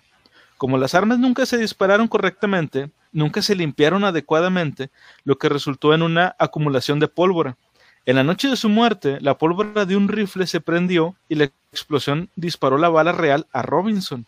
El misterio se resolvió, pero nadie explicó por qué puso munición real en las armas. Qué culera muerte, güey. ¿Te imaginas? Una muerte de un mago, así como que un truco fallido. ¿A ti no te suena alguna historia, Miklovich? Pues. mmm, me suenan referencias, ahorita no me acuerdo, pero eh, ya ves que películas de magos siempre termina la trama en que el, el super mago más chingón se murió en este acto y ahora el protagonista, el protagonista la hace, cosas así. O sea, casi siempre se repite esa historia. Sí. No recuerdo alguna, pero e- ese es el punto que, del que me acuerdo. Mira, yo te voy a decir dos, la- y yo creo que son una de las más famosas de todos, que es la de Harry Houdini. Eh, ¿Cómo murió Ah. Houdini? Eh. Houdini murió porque él tenía no un truco, sino era un acto muy breve, que era que él podía soportar un golpe, que no importaba qué tan fuerte le pegara, se lo podía soportar sin, sin hacer un, un tipo de exclamación y demás. Y él recibió un golpe de un boxeador o de un peleador, no recuerdo qué era exactamente, y le reventó el hígado y se murió de... Se le reventó un, un órgano interno Sí, una hemorragia interna. y se le pudrió y pues se murió. Es, es una de las historias más conocidas. Dice aquí Ace Dragons, la ley de Morphy en su esplendor. Claro que sí, viejo, lo que Sí, güey. salir mal, va a salir mal. Entonces, esa es una. Y la otra, ese truco yo ya lo había visto. ¿Ustedes recuerdan a El Mago Enmascarado? Sí. Era, era un programa de los, de los Ajá. 2000, finales de los 90, principios sí. de los años 2000, que salía mucho en Galavisión, eso que era un mago haciendo ese trucos o recreando trucos. Y recrea el truco de él. Sí, él te enseña cómo es el Sí. truco en sí. Pero Claro, él claro. recrea este truco, lo, lo recrea específicamente. Él hace un pase, que es lo que está que el juego de manos, cómo obtener la bala marcada. Ellos, de- el asistente dejaba que marcaran la bala y si había más gente alrededor, pasaba la bala de una manera muy discreta para que terminara las manos del mago. Cuando el mago hacía el movimiento donde se, se supone que la bala impactaba, que le llegaba la bala y él la atrapaba con el diente, hace un movimiento como que se estremecía y ahí es donde insertaba la bala en su boca. Está, está bien cabrón de verlo, ¿eh? O sea, la velocidad con la que lo ejecuta Sí, para sí. que sea real. Dice aquí Cristian. Es Lex Luthor, no mames. El señor del bigote original del antepasado del Fede Lobo. Ya existe el multiverso. qué pedo. Sí, hay- Lobo. Tengo vagos recuerdos de una película donde un supuesto mago regresado de la muerte o... El gran truco. Es que ándale. Sí, sí. El gran ya. truco, buenísima, güey. Donde eran, eran magos gemelos. Sí, sí, sí, sí, sí, sí. Ya veo. Con, con eso ya me, me refrescaste la memoria. es esa. Esa, esa es la que Esa quería que te acordaras. Sí, yo sabía que lo, ya sabía que lo ubicabas porque fue una película muy famosa en su tiempo, que era Sí. El Gran Truco. Y al final de cuentas, el truco de revivir no era un revivir, era el hermano gemelo del mago que se había Sí. muerto. Típica película que Bueno, siempre yo sí recuerdo- pasaban en el canal 5. Sí, claro. Sí, en las tardes. tipo- Digo, yo, yo sí Sí. recuerdo un- eh, casos, casos como este, pero francamente no recuerdo en un específico, pero sí recuerdo haber escuchado, como dijo al principio Miklo, de que, este, o sea, estás leyendo, no sé, por ejemplo, de, aunque usted no lo crea, o, o cosas así, este, de repente videos en internet, de un mago que se muere haciendo su, su truco, güey. Este, y casi siempre es por algún error, precisamente no del mago este, solamente, sino de los ayudantes, güey. Sí, Pues sí. por eso es que por lo general la gente que trabaja con magos este, son tíos, o tendrían que ser gente de mucha, mucha confianza, güey, porque pues o- o sea, literalmente estás poniendo tu vida en sus manos. Y un Claro, error claro. Que, que de, nova- de novato y, y ahí quedaste, güey. Está en pata. Sí, entonces es como que un trabajo es, con, con estudios o algo así. Sí, porque aunque no lo creas, inclusive Sí, güey, los sí, sí. asistentes de los magos tienen que tener cierta flexibilidad para ciertos trucos donde se meten en lugares así bien, bien chiquitos o Claro. tienen que tener habilidad de magos, por así decirlo, para esconder ciertas cosas. Y es un show, la verdad. Es un espectáculo bien organizado. Sí, de hecho. Bueno, vamos a la siguiente historia. Esta historia me dio mucha risa cuando lo vi, pero al mismo tiempo sentí de que, ay, qué gacho, qué gacho lo que pasó. Y de hecho pasó hace poco en la vida real. Hay un video en YouTube de esto. Esta historia se llama El Brindis. Todos los que han estado en la ciudad estaban disfrutando de la boda de sociedad más grande del año. La ceremonia había transcurrido como un reloj. y el novio estaba a punto de hacer un brindis de sobremesa. Agradeció a todas las personas adecuadas, felicitó a su bella esposa, así como a, a- a su padre, por organizar una recepción tan suntuosa y por lo, y lo generosa, la generosa, perdón, luna de miel que les, les había pagado para ir al Caribe. Finalmente, agradeció a su padrino por organizar la despedida de soltero y por no perder los anillos.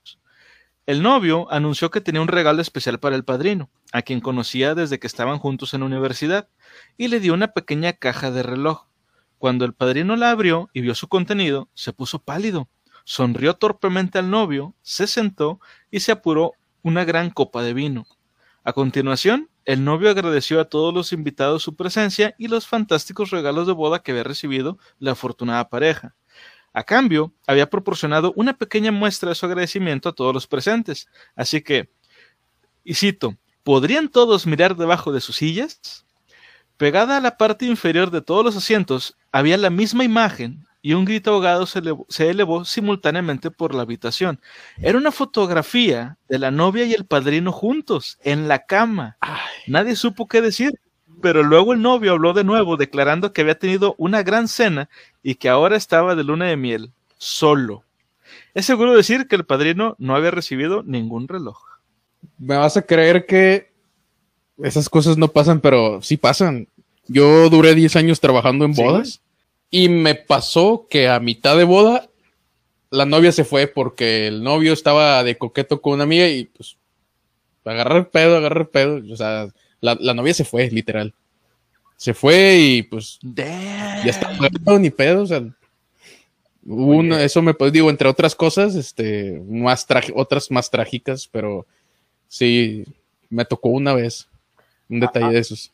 Ha habido, ah, ahorita en lo, en lo- dice aquí Agus Valdés, bienvenido Agus, los ayudantes deben de conocer y dominar el truco al mismo nivel del mago, saludos. Es correcto, ahorita comentando lo de los magos que estamos diciendo. Oye, pero ¿no has visto últimamente que hay mucho en Facebook de que les hacen eso, pero lo- las revelaciones de sexo de los- del bebé revelan de que no son el papá y que le avientan a... Lo están haciendo mucho últimamente Sí. con las redes sociales.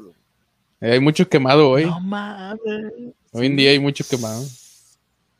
Yo creo que yo creo que se ha esparcido porque, por ejemplo, a ti te pasó, pero yo creo que te pasó en, una- en un tiempo donde las redes sociales no eran el boom que estábamos viendo ahorita y a lo mejor no era tan fácil y era una leyenda urbana eso. O Sí, sea, sí, era, sí. Era, una historia que te- tú le contaste a alguien y alguien te va a decir, no te la creo, tú sí pasó. Sí, y esta claro. persona se la va a contar a alguien más y a lo mejor le va a cambiar o le va a agregar más cosas. Claro, O sea, son claro. cosas que ahí es donde se nacen las leyendas urbanas. Exactamente. Lo que, lo que tocábamos hace rato al principio es, es- pasa con todo, de hecho. O sea que tú pudiste haber creado una leyenda urbana si le comentaste eso a alguien De en algún hecho. momento, ¿eh? Lá- Lástima que con Sí, mis, güey, me- sí, mis, cierto. mis amigos son los con los que trabajaba, si no, ya. Creo que hubieras pues, esparcido esa leyenda ¿Sabes por todos lados. Si- de tus amigos, de tus cuatro o cinco más cercanos, tú sabes que uno le va a sobreexagerar y le va a meter un chorro. Sí, sí. Al- alguno de ellos le va a meter galleta y va a decir, Sí, "No". no, se pelearon. Y... y el novio se agarró con otro y la novia le dijo, huevo. yo estoy embarazada de otro y se hizo un show de Laura en América. Sí, no, que mi, el, el- mi- el hijo que estoy esperando es de tu papá y cosas así. No, o sea, No. es papá, ¡Hola, y- Es que, es que si hay alguien que le va a meter mucha galleta a las sí, historias, sí. que ahí es donde nacen las leyendas urbanas. Dice aquí Cristian, jaja, el mago con cara de decir, Peter Parker, ¿qué hiciste ahora? Con el Doctor Strange. Aquí luego todo se va, se va a estabilizar. Dice, yo hice algo místico. Aquí dice, usted me dice, las bodas son situaciones de muchísimo estrés y si la pareja no está bien cementada, no es raro que rompan ahí mismo o poco tiempo después. Ah, fíjate, a mí me tocó también trabajar en la boda de un novio. Pasó un año más o menos y nos volvió a tocar, nos volvió a tocar a trabajar en la boda de él. O sea, que se acosó dos veces y contrató el mismo grupo. O sea, A lo mejor eran compas, le estaban haciendo descuentos. Sí. Traía tarjeta de el sexto es gratis, contrátanos Sí, cinco ¿verdad? veces y la sexta boda va qué por ofertón. Qué ofertón. Sí, Sí, muy American Pie, Cristian. sí. No mames, muy American Pie. Es que lo que te digo, Cristian, parecen Bueno, lo que yo les iba- pero no son. Lo que yo les iba a comentar es que esta historia, o al menos una muy similar, yo la vi publicada en Facebook hace poco. Francamente no sé si sea verdad o no, porque tú sabes que mucho de lo que ves en redes sociales como videos, muchas veces este, pues es nada más con la idea de que se haga viral. y algunas veces hasta son empresas las que organizan el, eh, el video para promocionar tal o cual cosa. En el video se trataba de que una pareja, justamente eh, en el brindis de que se estaba, se acaban de casar, este, el novio saca unos papeles que eran de un estudio de, de, ah, porque se casaron, perdóname, porque la chava estaba embarazada. Entonces, este, el novio saca unos papeles demostrando que él no podía tener hijos, Por unos, unas pruebas que se hizo, él no podía tener hijos. Y saca también un video, pero eh, aquí fue una foto en la historia, pero en, el video que les digo, saca el vato un video, lo pone en las pantallas así grandotas que tienen ahí en, la, en, el salón de, de, la boda, donde está la chava con el padrino saliendo de un motel, güey. Entonces, este, la, la, familia, y eso pasó aquí en Latinoamérica. Y Creo que, eso lo vi en, en qué país, ¿no? Yo lo vi en Facebook y hace mucho de que, pero mi hija, ¿qué, ¿qué, significa esto? No, papá, no, mire que no sé qué, y va con el, con el novio y el vato, pues como pueden ver, este no es mi hijo y la boda se chingó y deja el papel y el vato se va, güey. Y luego se ve que los, los, los, hermanos de la morra agarran a putazos al padrino. Y digo, ah, la verga, y ahí se corta el video, güey. No, sí fue en Latinoamérica, definitivamente. Claro. esos indicios. Sí, definitivo. Es, eso es Latinoamérica, dice aquí Cristian. Eso lo hizo Stifler y Seinana como, como dice usted, me da asco, la pareja debe estar bien cementada. Yo por eso le puse cemento al novio para que no se escapara. me consta, me consta. Yo era el cemento, me consta. Yo estuve ahí, yo estuve ahí ese día. Se aplica para una leyenda urbana. La... Sí, dice jaja y nana, eso explica los cuerpos en la pared del primer relato. Ándale, oh, exactamente. Era el novio de Juan no, no. A eso iba. 10 de 10. Dice, dice, ustedes querían si filtran algo íntimo de ustedes. Ya tenemos OnlyFans, puedes visitarnos, Estamos como, ah, se la creyó. No, señor, ¿qué pasó? Pilluelo, ya lo iban a buscar, los conozco, desgraciado. Los ya iba a decir, ah, pues aprovechando, pásale. Nah, no. Dice, dice, y Nana cementando su relación. 10 de 10, es correcto. O sea, nada, no, o sea, es que que se filtre algo, pues, ¿qué te puedo decir? Mira, dice Ams, algo así como algo muy íntimo, pues, quién sabe, viejo. Pues mira, no, vamos a ser los primeros ni los últimos. Sí, es, es mucha gente. Vamos a hacer tendencia un rato y luego va a llegar otro güey más guapo y o sea, va a filtrar algo y ya se van a olvidar de ti. Sí, ¿te acuerdas cuando se le filtró sí, definitivo. O sea, todos nos acordamos del meme y seguimos viviendo todavía del impresionante y el señor se despuntó su carrera desde ahí. ¿De quién, perdón? De Sage. Ah, claro. Sage. Claro, ¿cómo no? O sea, pues nadie. nadie se olvida de Sage. luego salió Alfredo Adame y nos seguimos acordando de Sage y nos burlábamos de Alfredo Adame. Entonces. estos momentos qué, qué chiquito fue su momento, güey. Oye, sí, güey. Yo, yo, creo que eh, Sage puede subir tranquilamente una película, no por y, y acá Alfredo dame un TikTok. Tranquilamente. Tengo el nombre perfecto para la película de Sage. A ver, a ver, échalo, échalo. Capitán Mástil. ¡Ay, 10 de 10! Ah, bueno. Para ver al Capitán América, pero es que Sage jugó en el América, pero sí. Sí, sí, con referencias navales y fálicas. Sí. hice en mi vela y cosas del demonio. Sí, claro, claro.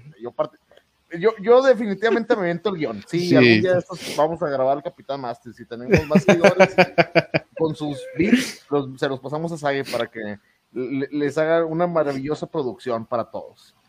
Dice, dice muy bueno, muy bueno. Aquí, mm, aquí comenta Cristian, estos momentos son muy random Cristian, te voy a decir algo, el chat avienta cada cosa y pues nosotros tenemos que bajar balones de todos lados. O sea, así como nos avientan bolas curvas rápidas, esquinadas, tenemos que hacer, hacer esto. Ah, mira, aquí comenta Cristian otro título de película, La Pistola Universal. Esa está buena para una, para una parodia, pero de Guardianes de la Galaxia. Sí. sí, película. bueno, vamos con la siguiente historia. Eh, tipo Naked Gun, ¿dónde está el piloto? ¿Dónde está el policía? Algo del tipo Leslie Nielsen, pero pues más moderno, ¿ah? Sí. Simón, Simón. Bueno, vamos con la siguiente historia. Esta historia se llama ¿Dónde está mi coche? Un día de 1978, un grupo de niños en Los Ángeles estaban cavando en su jardín, tal vez con esperanza de tener suerte y encontrar una moneda o una joya desechada, o tal vez un viejo carro de juguete cuando sus palas golpearon algo muy grande y muy duro. Cuando rasparon la tierra, vieron lo que parecía ser el techo inconfundible de un automóvil, no exactamente lo que esperaban encontrar en, en su jardín suburbano. Los chicos se comunicaron con la policía, y cuando las autoridades acordaron acordonaron el área y excavaron cuidadosamente el agujero, se dieron cuenta de que no era solo el techo, era todo el automóvil. Y no cualquier automóvil, sino era un Ferrari Dino de 1974, modelo 246 GTS, que se encontraba en condiciones razonables, considerando dónde había pasado los últimos años. Naturalmente, a los oficiales investigadores se les pasó por la cabeza que esta podría ser una forma elaborada de esconder cadáveres o drogas, pero el coche estaba vacío. Estaba toscamente sellado con sábanas y cinta adhesiva en las puertas, por lo que el entierro parecía ser intencional. Pero, ¿quién lo había dejado allí? ¿Y por qué? El automóvil, que se estimó en alrededor de 20 mil dólares, o sea, 70 mil dólares de hoy, todavía tenía el número de identificación del vehículo, que es inusual que los ladrones lo dejen intacto, por lo que las autoridades pudieron localizar al último propietario. Había denunciado que lo habían robado en la calle cuatro años antes, cuando él y su esposa estaban cenando en un restaurante. El automóvil no fue encontrado, por razones obvias, y finalmente recibió un gran pago del seguro.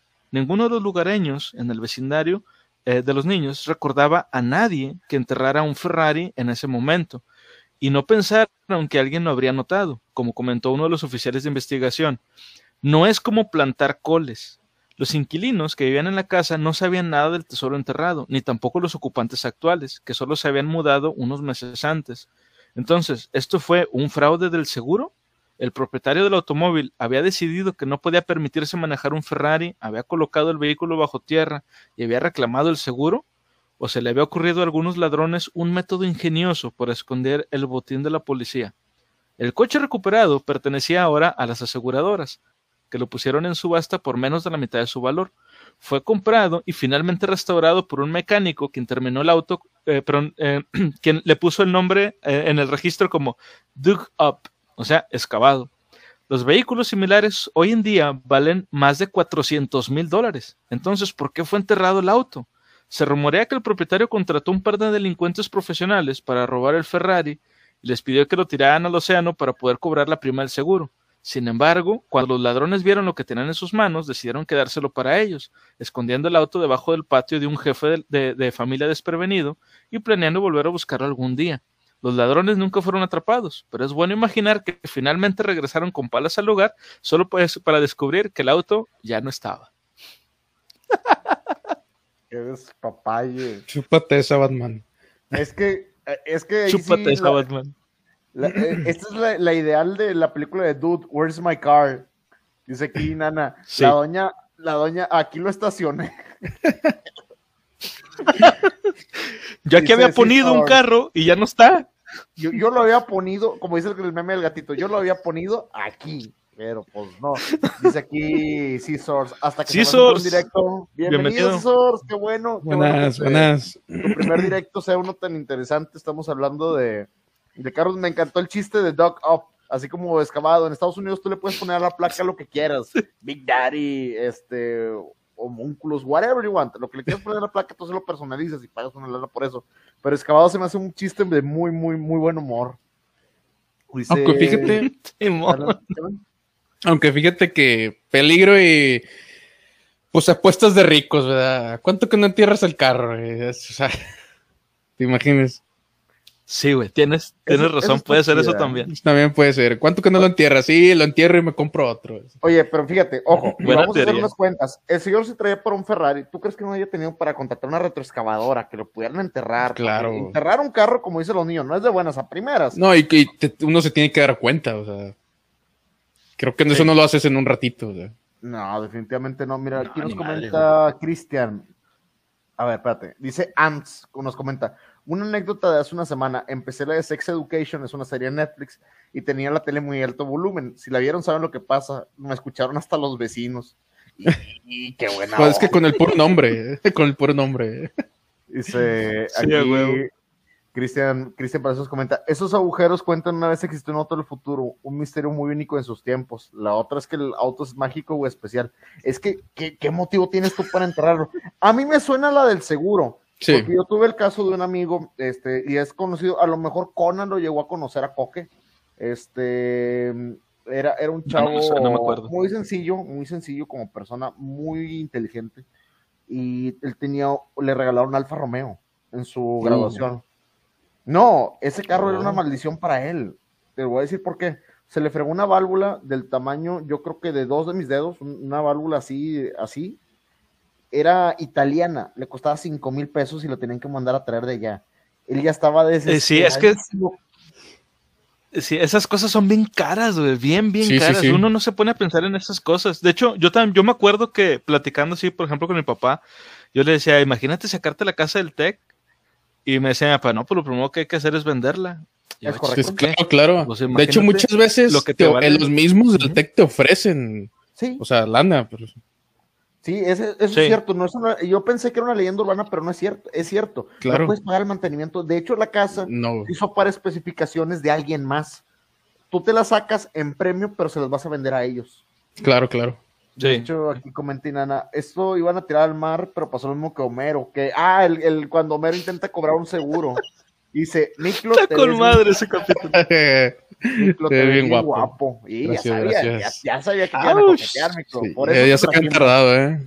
Pues, Por eso te trajimos, teníamos que tener un poquito de atractivo visual para, para que la raza variara. Dice aquí, huevo. rápido y furioso en la tierra, no mames, bien random, fue un Transformer. Transformer, ¿por qué? Bueno, Se estaba escondiendo, se estaba escondiendo. güey. Bueno, este. Usted Ah, bueno. dice, el enterrar el carro fue una apuesta en chiste que salió terriblemente mal o terriblemente bien, como la pizza con piña, que según yo empezó como un chiste y luego quedó.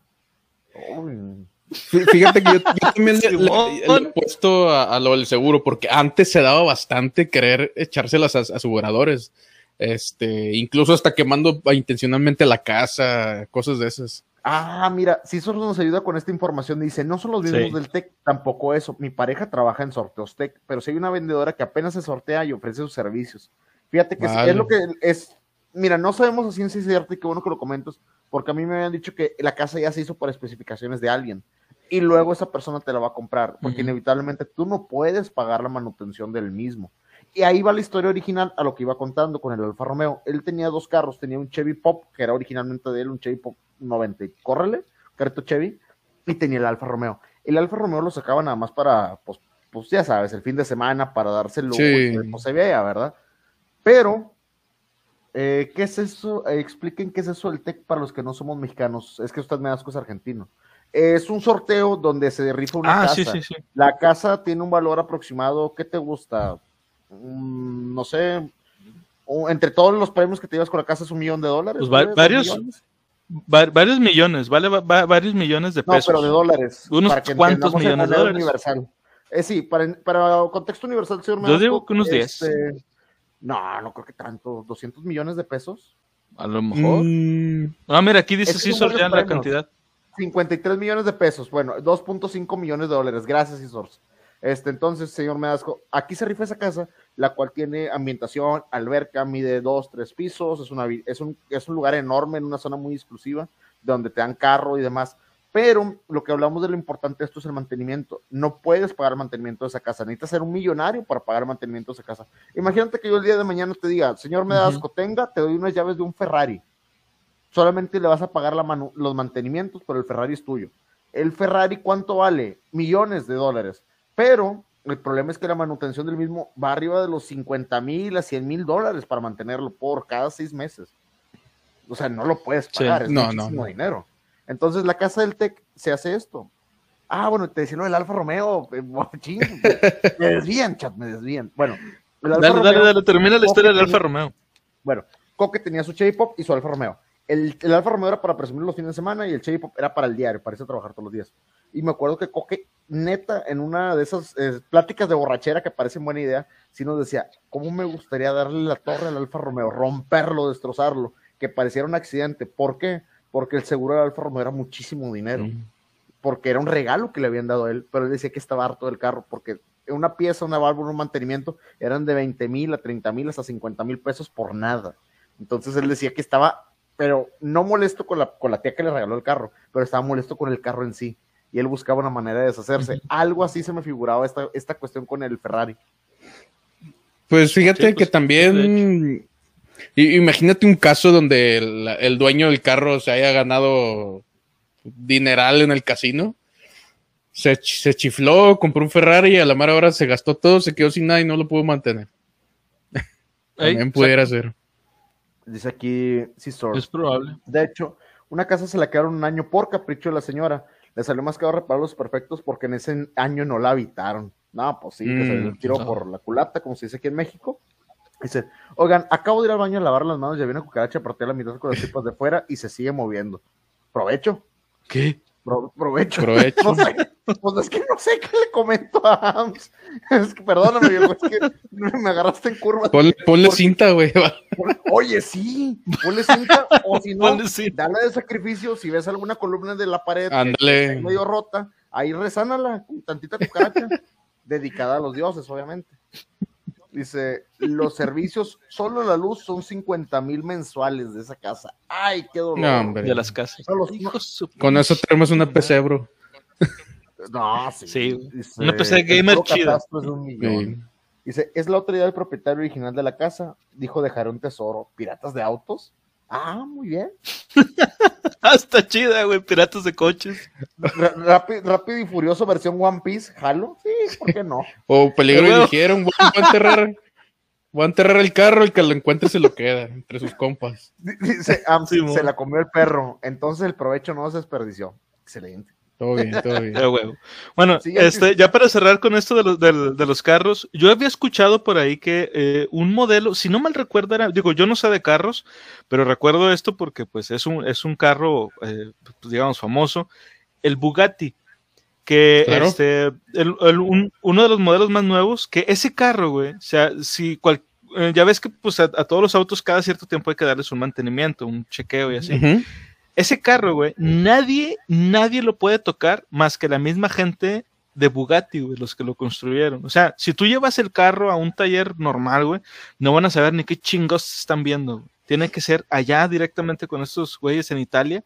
Entonces, obviamente, como acabamos de mencionar, si tú compras un carro de esos porque te chiflas, que te sacaste la lotería o no sé, te sacaste la casa del TEC, la vendes y con ese dinero te compras un carro de esos, güey, es un desperdicio porque no tienes el dinero para mantener ese, e- e- esa, esa cosa, güey. Es un chingo de dinero.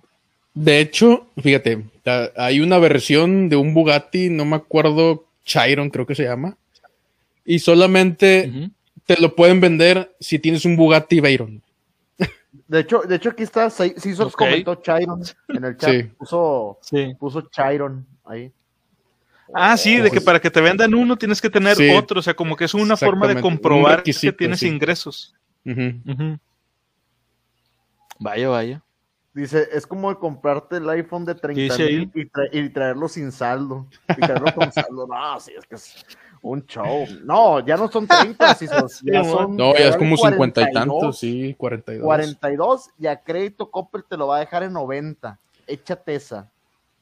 Uy, qué pedo. Es como los Ferraris, también lo mismo, dice creo. Pues Fíjate Sí, que los Ferraris es una Sí. leyenda urbana, pero se ha comprobado que no es cierto. Solamente ciertos modelos de Ferrari. O sea, hay Ferraris que puedes comprar, pero como comentaban ahorita del Chiron, hay ciertos modelos de Ferrari que no te venden si no eres propietario de algún Ferrari anterior. O sea, es, es un mito a medias, se puede decir. Es como pertenecer acá. Sí, como Es más o menos. un es como club, pertenecer a un club, a un club muy exclusivo. Sí. Bien, claro, sí. Bueno, vamos con la siguiente historia entonces. Esta historia se llama Bonnie y Clyde. Ah, buenísima, buenísima. Aquí está. Dice, el legendario ladrón de bancos Clyde Barrow, de la famosa pareja de ladrones Bonnie y Clyde, era conocido por dos cosas, su crueldad y su asombrosa habilidad para evadir a la policía después de robar un banco. Era un conocedor de los coches de escapada. Le ayudó a tener a su disposición el mejor vehículo disponible en la época cuando necesitaba escapar de la ley. Los historiadores desenterraron recientemente una carta de Clyde al pionero de los automóviles Henry Ford, en el que proclamaba su amor por el Ford V8, su vehículo de escape preferido, donde él y su cómplice eventualmente morirían en una lluvia de balas. La carta dice que Barrow siempre condujo Ford, al menos cuando pudo conseguir uno para el trabajo. La carta dice, y cito, Mientras todavía tengo aliento en mis pulmones, te diré qué auto excelente haces. para lograr una velocidad sostenida y estar libre de problemas. El Ford ha tenido, a esta parte no se alcanza a leer bien, otro auto desollado e incluso si mi negocio no ha sido estrictamente legal, no hace daño en nada. Decirte lo bueno, lo, buen auto que tienes con el V8. Atentamente, Clyde Champion Barrow. El magnate automovilístico recibió el mensaje solo un mes antes del tiroteo. Eh, la gente que no, no sepa quiénes son Bonnie y Clyde, que dudo mucho que haya mucha gente que no lo sepa, Bonnie y Clyde precisamente era una pareja de ladrones que fueron balaseados a, a este, a muerte en, en, una carretera dentro del auto que está ahorita en, en, en, la imagen, precisamente el Ford V8. ¿Cómo ven esta carta? No, yo, yo, si yo fuera Henry Ford no sabría si sentirme halagado o insultado de usar el carro para, para fines delictivos, güey. Mira, creaste una bestia, güey. Lo que te están diciendo prácticamente es creaste la es el carro más fregón de la época. Yo lo estoy usando mal a lo mejor, pero que es el carro más chingón, es el carro más chingón, güey. Quédate con eso, quédate con el positivo. Pues, pues sí, de hecho. Es Mira el lado bueno. Es como la raza que dice de que no, es que la pistola Winchester es la mejor de la época. Atentamente, no sé, algún tiroteador o alguno, o sea, suena mal, pero pues. Billy de Kid. Mira de quién. Dice aquí: mmm, los autos Ferrari son mágicos como el auto de volver al futuro. Mm, las puertas de gaviota siempre me han Bueno, ese era un DeLorean. Es un detalle. El DeLorean, pero las puertas de tipo las puertas. siempre se me han hecho muy elegantes. Ah, sí. Dice, no mames, los más buscados de ese tiempo con su auto favorito de, y de marca. Es que sí, era un motor V8, ¿no? Sí, sí. De hecho, creo que hay una película uno? basada en ellos. Sí, la, hay una película de Bonnie Clyde. Sí. Hay varias. Hay varias, varias, pero hay una película última, últimamente, o sea, la más nueva que yo, que yo recuerdo, es una película que salió precisamente en Netflix, este, pero no trata en sí de Bonnie Clyde, sino de los policías que estaban persiguiendo a Bonnie Clyde. Este, si tienen chance de verla, este, nada más que no recuerdo cómo se llama, perdónenme, se las, se las debo. Nada más recuerdo que uno de los actores es el que sale en Zombieland. Este, el, este Tallahassee, el que trae el sombrero. Sí. Pero sí está muy chida la película. La película es como entre drama y tiene algunas partes así como de comedia. Está muy entretenida y pasan la historia de Bonnie Clyde. Está muy chida. Dice aquí, Amps, la verdad sí me dan ganas de comprar un carro así, o sea, se ve muy bien. Han tenido oportunidad, no sé si tú has tenido oportunidad, Miklo, de crear un carro, un carro 8, 8 o 6 cilindros o 8 cilindros. Mm, la verdad no. Bueno, yo tuve la oportunidad de calar una camioneta de uno de mis jefes, una, una camioneta de 8 cilindros. Te tragaba gasolina, pero ah, sí, sí. bestialmente, o sea, bestialmente consumía una cantidad enorme de gasolina.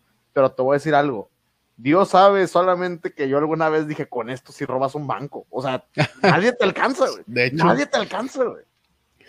Arrebasa lo que sea.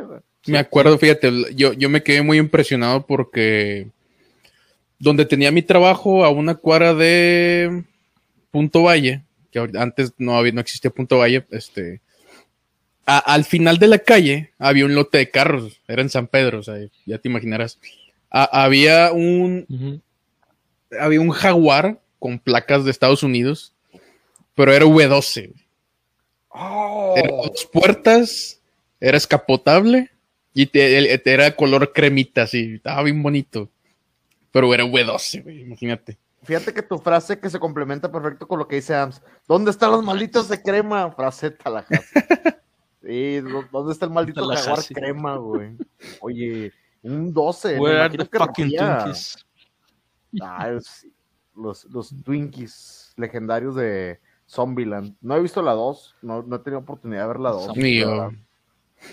Está, está, está, más o menos. Más está para pa pasar la tarde. Pero qué ricos los, eh. los Twinkies, eh. ya no he visto, de hecho.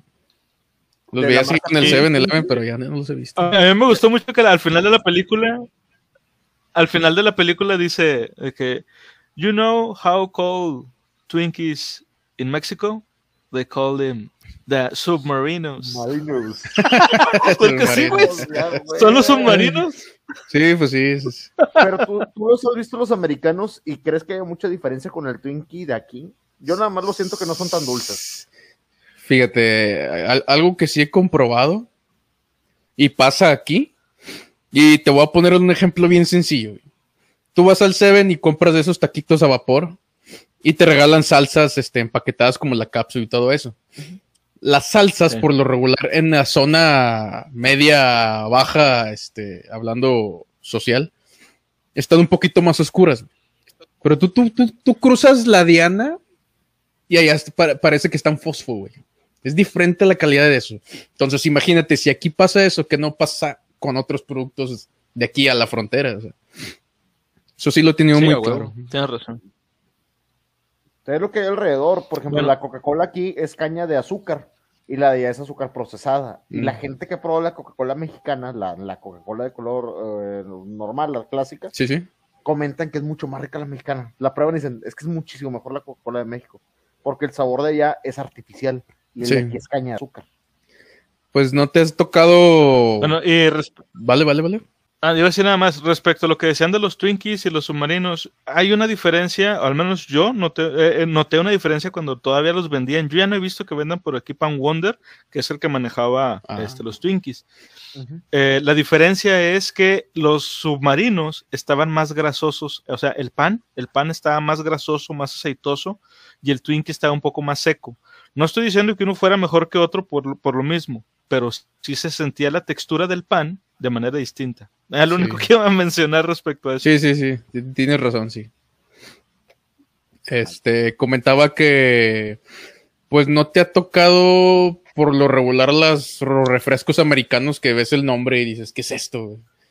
No te saben a nada, puro gas y digo, no tienen gas y cosas así, o sea, es como comparar Coca-Cola con Bicola, o sea, Ah, sí. no te- o sea, es, es más o Sí. menos, es, yo me, me imagino ese ejemplo que decías de la Coca-Cola ya que aquí.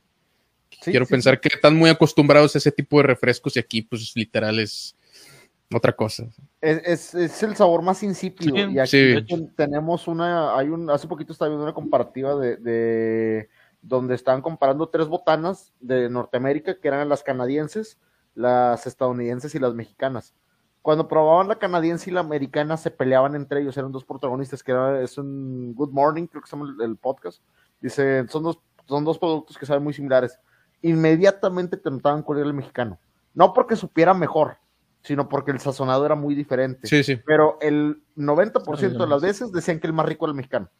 O sea, te decían, no, es que a lo mejor el, el- el que se pelearon fue el, las azucaritas, que ya son Frosted Flakes. El. Frosted Flakes de allá dicen, es que el mexicano trae el doble de azúcar que el americano. O sea, es más azucarado, sabe más azúcar, pero no sabe mejor. Sabe mejor el de acá, porque es un Sí. poquito más insípido. Pero todos los demás, los Doritos Nachos, los Chetos, todo eso, decían que sabía mejor el mexicano por condimentación. Lejos. Sí, sí, sí, sí, huevo. Bueno, vamos con la siguiente historia. Esta historia está un poquito enrevesada, así es que si se van perdiendo o algo, me, me- me dicen. La historia se llama La Dark Web. Incluso las personas aparentemente normales e inteligentes pueden ser seducidas por el lado oscuro del ciberespacio. En 2004, la policía británica recibió una llamada de emergencia de un adolescente que había sido atacado en un callejón de la ciudad. Pasó una semana en estado crítico en el hospital y a pesar de recibir graves puñaladas en los órganos internos, logró sobrevivir. El chico le dijo a la policía que un hombre mayor, vestido de negro, había cometido el crimen, sin ser provocado, y que incluso pudo dar una descripción detallada, por lo que se, trans- se transmitió una apelación en las noticias para que los testigos se presentaran. Sin embargo, cuando la policía estudió las imágenes de las cámaras de vigilancia del callejón, se dieron cuenta de que el caso era mucho más complejo de lo que parecía en principio. Los llevaría al lado oscuro de Internet. La cámara capturó a la víctima en la escena, pero en, él estaba otro adolescente, a quien no había mencionado la policía. No había rastro del presunto hombre de negro, o sea, del hombre mayor. Después de que la víctima fue confrontada con la evidencia, dijo que el otro chico lo había atacado en el callejón, pero no sabía por qué. La historia no tenía sentido hasta que los detectives que buscaban en las computadoras del niño descubrieron el hecho de que los dos se habían convencido, perdón, se habían conocido previamente en una sala de chat de internet. Después de rastrear miles de mensajes entre la pareja, la desentrañó gradualmente el extraño y bizarro caso. Va. La víctima, conocida como Jack, ya que era demasiado joven para ser identificado públicamente, había pasado medio año atrapando a Max en un elaborado engaño. Jack fingió ser varios personajes diferentes en una sala de chat para engañar a Max, para que hiciera lo que él quería. Inicialmente fingió ser una niña quien le presentó a Max a su hermano, que en realidad era el mismo Jack. Luego creó otros personajes de ficción, incluida una novia y agentes del servicio secreto inspirados en las películas de James Bond. La policía finalmente vinculó todas las identidades falsas con Jack, porque todos cometieron los mismos errores de ortografía en la sala de chat. Max, que estaba convencido de que los personajes eran reales y de que Jack se estaba muriendo de una enfermedad incurable, fue eh, persuadido por una falsa agente del servicio secreto para que hiciera lo que le ordenaba para servir a los servicios secretos de inteligencia británicos. Creía que si pasaba la prueba se le confiaría un arma de fuego, se reuniría con el primer ministro británico y recibiría una gran cantidad de dinero en efectivo. La gran prueba de Max, si quería ser un espía, era asesinar a Jack. Fue una incitación a cometer un asesinato, su propio asesinato, dijo la policía a cargo de la investigación. El día en cuestión, Max viajó a la ciudad natal de Jack y llegó y llevó a cabo el ataque, creyendo que trabajaba para el servicio secreto británico. Fue declarado culpable de intento de asesinato. Eso fue Max. Y Jack fue acusado de incitar su propio asesinato, el primer cargo de este tipo en la historia. Ninguno de los dos fue encarcelado. El juez resumió el asunto como, y cito, los hábiles escritores de ficción tendrían dificultades para evocar una trama como la que aquí hemos presenciado. ¿Cómo ven? Ay, cabrón. O sea, tú, tú fingiste ser mucha gente para que un vato te matara. Sí, básicamente. Sí, sí está. Dice aquí Cristian. ¿Qué pedo? Esta, esta persona creó un personaje muy random. Es como ver a los tres Jokers con más personajes. El pinche genio, Dios del engaño, dice Achis. Ventus dice, Achis, no entendí. Eh, Sí, di- di- digamos que yo me hago pasar por muchas personas eh, a tal grado de convencer este, a la otra persona de, ¿cómo, se, ¿cómo te lo digo? Es que sí está un poquito complejo. ¿De matarte? de, sí, de, de ma- de matarme. O sea, yo me hago pasar por, por bastantes personas al punto de que te convenzo de que me mates. O sea, no, no, no es muy fácil decirle a un amigo, "Eh, güey, ocupo que me mates, no. O sea, obviamente lleva un proceso de con dis- distintas personalidades, este, engaños, un, un montón de cosas. O sea, me imagino que tuvo que haber llevado tiempo y, y lo, lo ha de haber loleado muy bien como para convencer a alguien que mate a alguien, o sea, porque tampoco es fácil, o sea.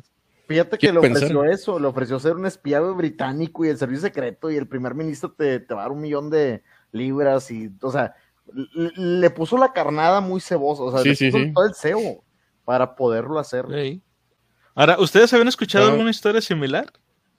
Para nada. Yo Para conozco nada. una, pero es, es, de, es de literatura, no es de la vida real. Ok. Es, es una historia donde una persona que tiene una mala racha eh, se quiere despedir de su vida, pero contrata un asesino al cual nunca se, nunca se le ve. Él le- ella le dice, soy yo, y le hace una videollamada a esta persona por internet para que corrobore la identidad, para que vea quién es y demás. Le hace un depósito bancario, pero su suerte mejora. Cuando su suerte mejora, quiere cancelar el trato, pero ya no puede, con, ya no puede contactar al asesino. Y esta persona vive con el miedo porque no sabe Mm. quién la va a atacar. Porque todo el tiempo está paranoica porque ella contrató a alguien para asesinar. Pero ella no le puede cancelar la misión. Damn. Dice aquí, Loki en esa época fue un pinche genio con esa idea interesante. Es que está, es que está muy Mm. curioso porque me suena a lo que les comentaba, que es un, es un suicidio, final se quiere matar a sí mismo. Sí, sí. Pero to- todo lo que está haciendo para poderlo concretar se me hace como que demasiado enredoso. O sea, e- es como dice, es un suicidio, pero con pasos extra. O sea, sí, ándale. un te vas a tirar un puente y ya, o sea.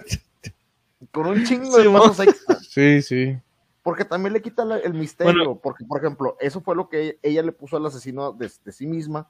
Le puso la condición que no le avisara, que lo hiciera por la espalda. Que lo identificara y lo hiciera por la espalda sin que ella supiera. Esa era la única condición, que ella nunca se enterara. Por eso ella estaba toda paranoica. Bueno, mira, yo nunca había escuchado una historia así de, o sea, de alguien tratando de convencer a otra persona de que lo mate, güey. Como dijiste, o sea, un suicidio con pasos extra. Pero sí he escuchado este, historias donde alguien finge ser muchas personas para hacer que una persona haga otra cosa, güey.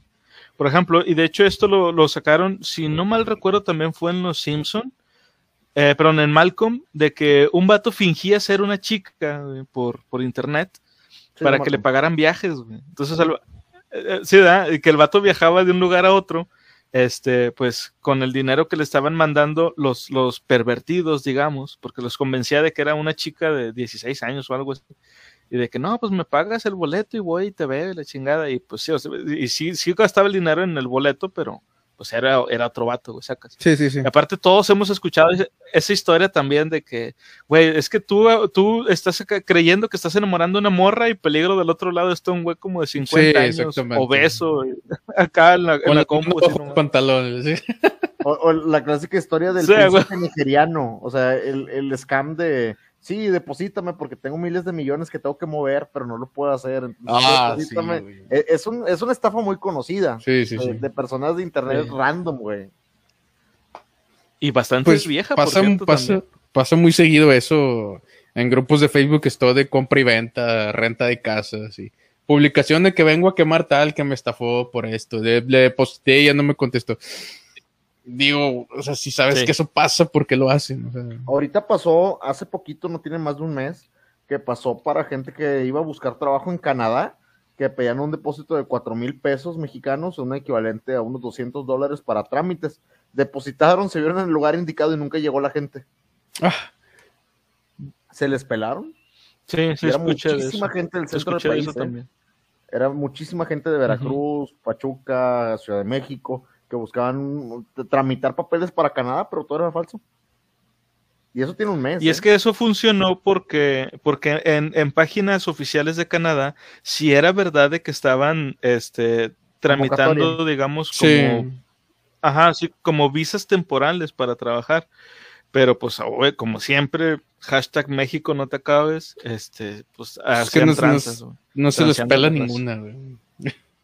No, se No, les pela nada. De- estos de güeyes. hecho, hoy, hoy recibimos un, un- un comunicado de que en varias eh, telefonías, por así decirlo, varias compañías de telefonía celular, están recibiendo un mensaje de que Amazon está contratando personal.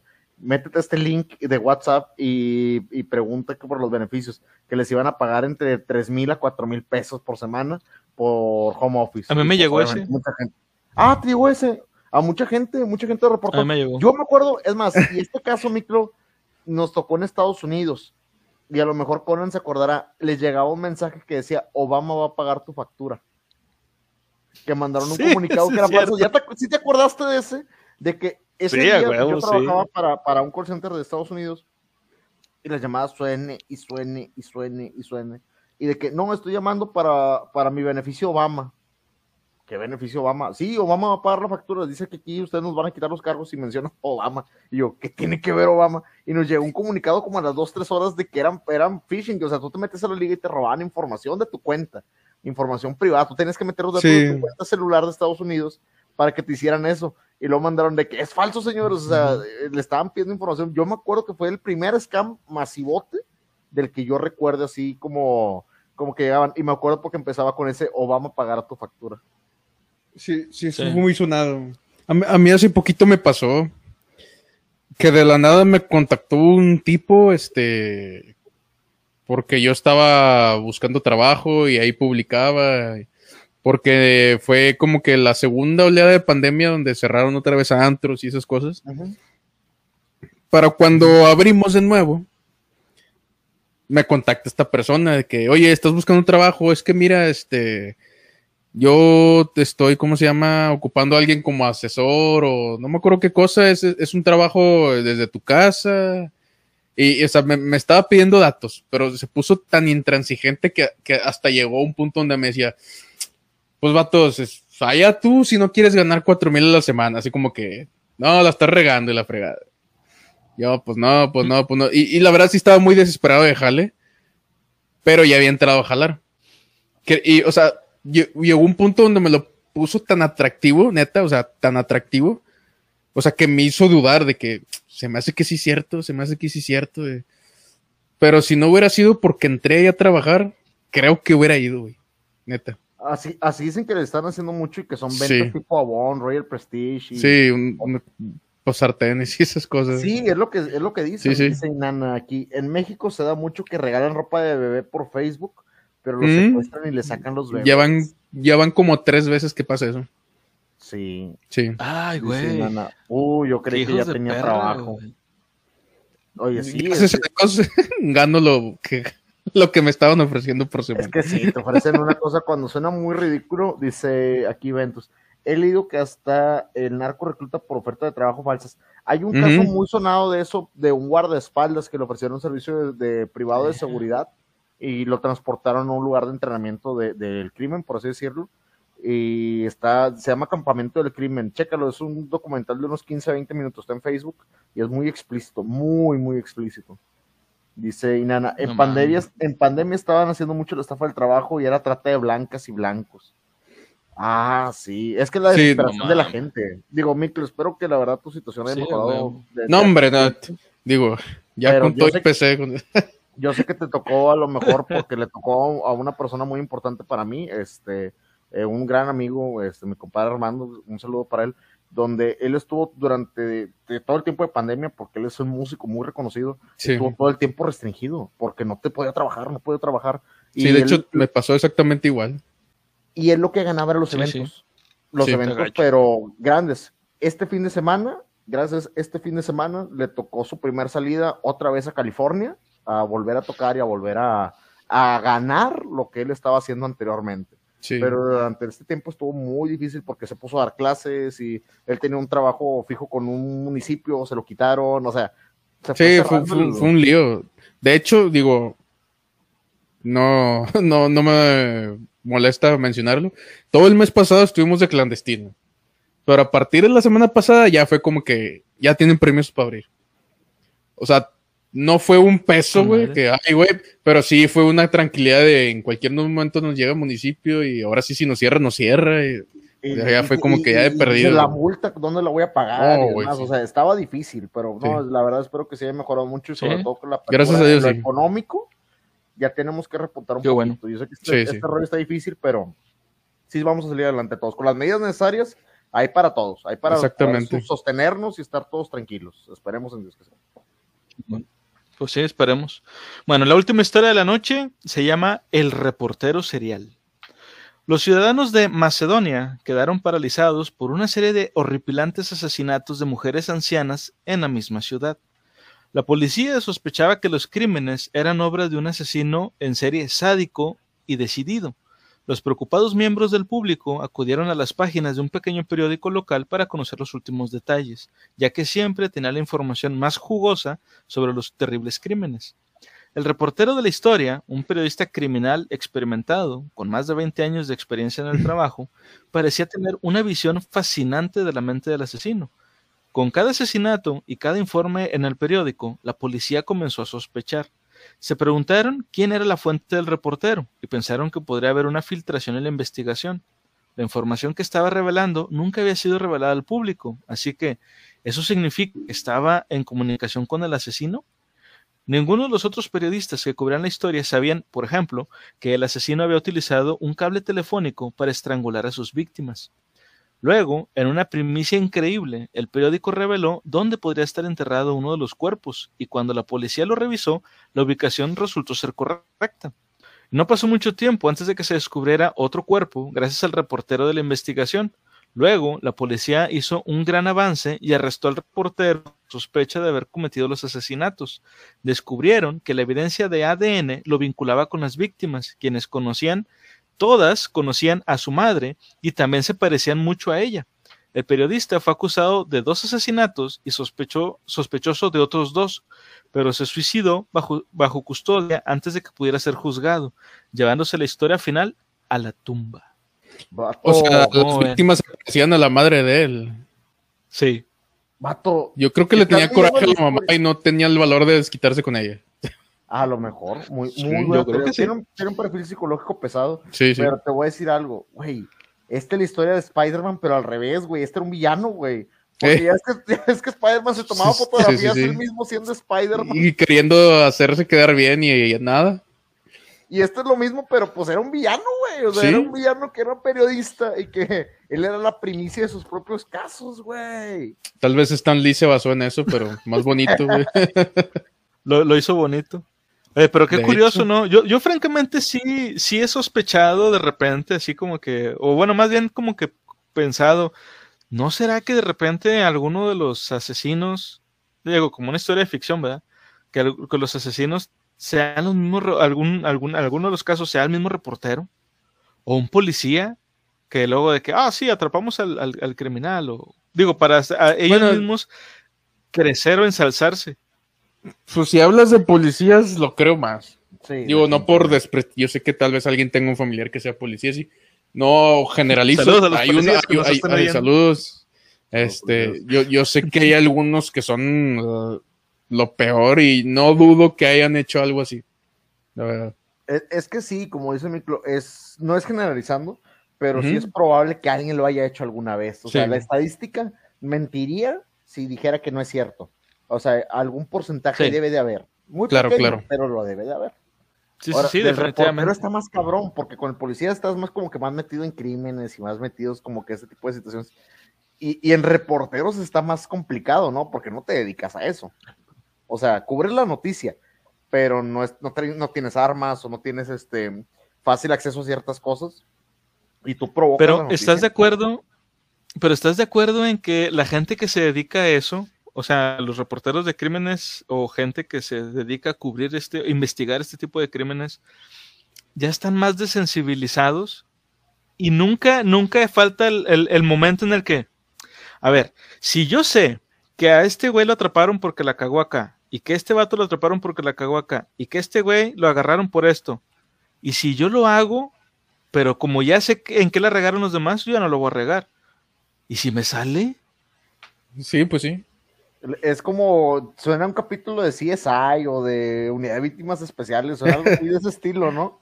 Como que lo van a, algún día lo van a retratar, o, ya está retratado. Para la gente que sea más fan de esos programas, algún programa debe estar retratado con eso, ¿eh? Es, es como, no, ¿no les ha pasado que ven un caso de que esta persona robó, pero lo atraparon? Aquella robó, pero lo atraparon por esto. Por cagazones, bien dices, dices tú.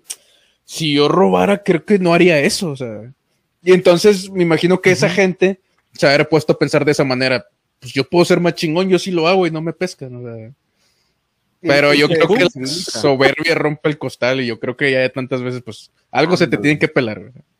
Sí, definitivamente. Como tú dices, o como decías también Conan, yo creo que es eso mismo, como que les gana porque ya están desensibilizados, porque ya han vivido tanto, ya han visto tanto, que pues ya les da lo mismo. Y es como que se aburren y eh, no hay noticias, ahorita la creamos, no hay bronca. Sí, o por fama, ya ves que ahí constantemente están compitiendo por cubrir cosas, hacerse notar. Sí. Pudo haber sido él por querer causar y aprovecharse de eso también. Sí, claro, como va a ser el titular de la noticia y va a traer la noticia exclusiva, la gente lo va a envidiar. O sea, y le van a poner su medallita aquí, ah, estrellita, como en la primera, sí. aparte de que, pues como ya vimos, el vato este, atacaba a puras eh, personas ya mayores, o sea, que no se pueden defender, y sobre todo el detalle ese de que se parecían a la madre. O sea, hay, como decía al principio el tío Murphy, o sea, ahí hay un, un peso psicológico en el caso. Pero pues bueno, lamentablemente el vato se suicidó y pues ya no supimos realmente pues cuál era la tirada, pero es algo, es algo muy, muy común que se ve en asesinos, este, en asesinos seriales, y es algo de, lo que, mira, Freud, Freud habría sonreído al escuchar esta, esta historia, así que, hmm, si es que pues no es algo tan sorprendente. Desde pues. un principio Freud se hubiera quedado, va a tener que ver con la madre, va a tener que ver con la madre, y luego al final de que de que, y mató a gente que se parecía a su madre y Freud. Nada que decir. Nada nuevo bajo el sol. Sí, es que, bueno, pues ya para ir cerrando. No, no, por, alguna, por alguna razón tuvieron, los detectives tuvieron que ver relacionado que se parecía a su madre. O sea, siento que es un punto que está muy clave ahí. Entonces, algo, algo tenía que ver. Sí, a lo mejor era muy obvio o muy claro y era como que, güey, es que tenemos que decirlo, tenemos que sacarlo porque es, es demasiado obvio y si no lo decimos nos van a decir que están pendejos o qué. Mira, dice Nana aquí nos comenta de un caso, dice, existe el caníbal de Japón, se comió una chica europea, pero como el papá del caníbal era empresario, lo dejaron libre y se volvió celebridad. Mm. loco. Ah, sí supe ese caso. Es neta. Sí, sí supe de ese del caso ese. Creo que era creo que era una chava alemana o algo así. Sí, el vato se la comió, güey, y como dice Nana, como el vato era de, o sea, su padre era acá de lana, güey. Este, el, el vato no lo metieron al bote, o sea, está libre el, el güey y pues el vato es, eh, es una es una celebridad allá de, de, de Bueno. Japón. Obviamente dentro del círculo de gente enferma que pues ve Sí, el mundo igual sí, que sí. él. Dice Arcángel Gaming. Saludos, Arcángel, bienvenido. Dice, yo también leí sobre eso, creo Saludos. que era una francesa. Ah, qué loco. Yo escuché dos yo casos digo, no me acuerdo bien. Ya nada más para cerrar lo de, ¿Eh? lo de que comentar, yo escuché dos casos, pero ahí es donde la fama pesa. El primero fue, son de dos Sí. mangakas, de dos gente, dice Ventus. Entonces, si tienen OnlyFans para seguirlos, guapos. Solamente Miklovich. Nosotros no, viejo. El, el único que puede tener aquí el, el- el porte es el buen Miklo. Nosotros, desgraciadamente, no, no, tenemos- no portamos ese físico. Entonces, no, viejo, lo siento. Lo siento, Ventus. Solamente Miklo tiene su, su Only. Este, pero bueno. Ahí, digo, ponemos el, el enlace al, al, al OnlyFans. y, y ve que nuestro. ¡No! Espérate. Y dice, ahí tenemos el enlace. Y es, y es uno de. ¿Cómo se llama? Y es un Rick Roll. Y se mete. Ándele. Ah, ya arruinaste la sorpresa, güey. Es lo que iba a hacer. Dice, dice aquí. Se volvió actor y escritor. Y dice una noticia: Jared Leto quería ser el Joker de Batman de Pattinson. No. Ah, pues sí. Pues se pelean por los papeles de repente. Y dice Sí. el arcángel: Yo quiero flans. Vaya, vaya. Provecho. Flans. Danone, patrocínate unos flans. rico. Bueno, te decía, aquí Ah, es donde Son dos cajas, patrocinamos Danone. Son dos, cajas, son dos casos de mangakas, de gente que hace dibujos de anime y demás. Uno de ellos no era famoso. Se basaron, él, él tenía un compañero, el anime estaba despuntando, el manga estaba reventándola, pero era un manga en crecimiento. Él cometió un crimen de acoso con menores al bote directamente. Y en el segundo de los casos, que es un mangaka súper reconocido y su historia es una de las más reconocidas de Japón. Es más, la editorial lo protegió tanto que solamente le dieron una sentencia de una semana y servicio comunitario. Y regresó porque tenía que volver a es- escribir ese manga. Ahí ves que el mismo caso, porque los dos fueron al bote por lo mismo, uno le dieron no sé cuántos años y a otro le dieron una semana, se pagó la fianza y continuó haciendo su trabajo. Dice, Ah, está cabrón. dice el reencuentro de los flans. Las flans. ¿Qué pedo? Nembre, ustedes están bien sabrosongos. No solo Miklovich. No, pero lo trajimos para el atractivo visual, Ventus, ahí está. Para las vistas. Sí, o sea, para yo el- les el- recomiendo el video- canal, de YouTube, la miniatura voy a estar yo. O sea, dice en el chat, clickbait. Joe, Es de qué hablamos, de que Miklovich está bien sabroso, de lo que estamos hablando. me, me, me, me creerás que en mi chat de repente llegan a, a, a tirarme carro. ¿Por qué, viejo? De que, "Eh, güey, ¿cómo, cómo, ¿cómo estás, barboncito, cachos, cachito? Eh, Empiezan a decir, "Vato, vato, ¿qué, güey? Ya, quisiera que fuera de stream me trataran así, güey, pero... Ventus, ya sabes a dónde caer, sigue el canal de Miklovich, sabes que puedes ahí dar- darle un guiño, algunos bits, algunas vistas, se lo va, te lo va a agradecer. Un- al- algunos bits. De hecho, era, era a lo que a lo que íbamos ya para que no se haga muy largo el, el episodio. Este, Miklo, ¿dónde te puede seguir la gente? Este es tu espacio. Haz spam. Eh, bueno, mis redes sociales son un asco. No, las, no, no estoy tan metido ni en Facebook ni YouTube. YouTube hay puros clips que subo para descargarlos y editarlos. sea. Pero donde estoy más, más constante es Twitch. Este, directo juegos. Ahorita, gracias a Dios, ya conseguimos PC, you chatting, yo haciendo la, el bobo, haciendo cualquier cosa, pero platicando chido. Entonces es este twitch.tv, Miklovich VG. Ese es este el, el- el- el Twitch. Mm, digo, no sé si de alguna manera cómo se los puedo pasar. Ah, Pero vaya, es, es ese. Igual ahorita- En- en- de hecho, en el Discord de ustedes, ahora mencionándolos de un principio que hablábamos antes de, de- de empezar, eh, ahí salen alertas, de hecho, mías. Sí, sí, sí, para que lo sigan. Igual le pasan Sí. las, las redes, Conan las pone junto con el video para que te hagan contacto para tus redes directamente. Este, al finalizar Sí. se las comparto. Digo, sabemos que los tenemos, pero si quieres compartir alguna red en, en adicional, este, adelante. Dice aquí, "Ants, Gracias, ¿cuándo gracias. hacen stream juntos otra vez? eh, bienvenido sea Micro cuando guste, No, muy- cuando tenga oportunidad. La intención es no, no apretar su agenda. Sabemos que traen una agenda ahí sabrosona, pero Este, no, la verdad, cuando gusten, yo hago un espacio.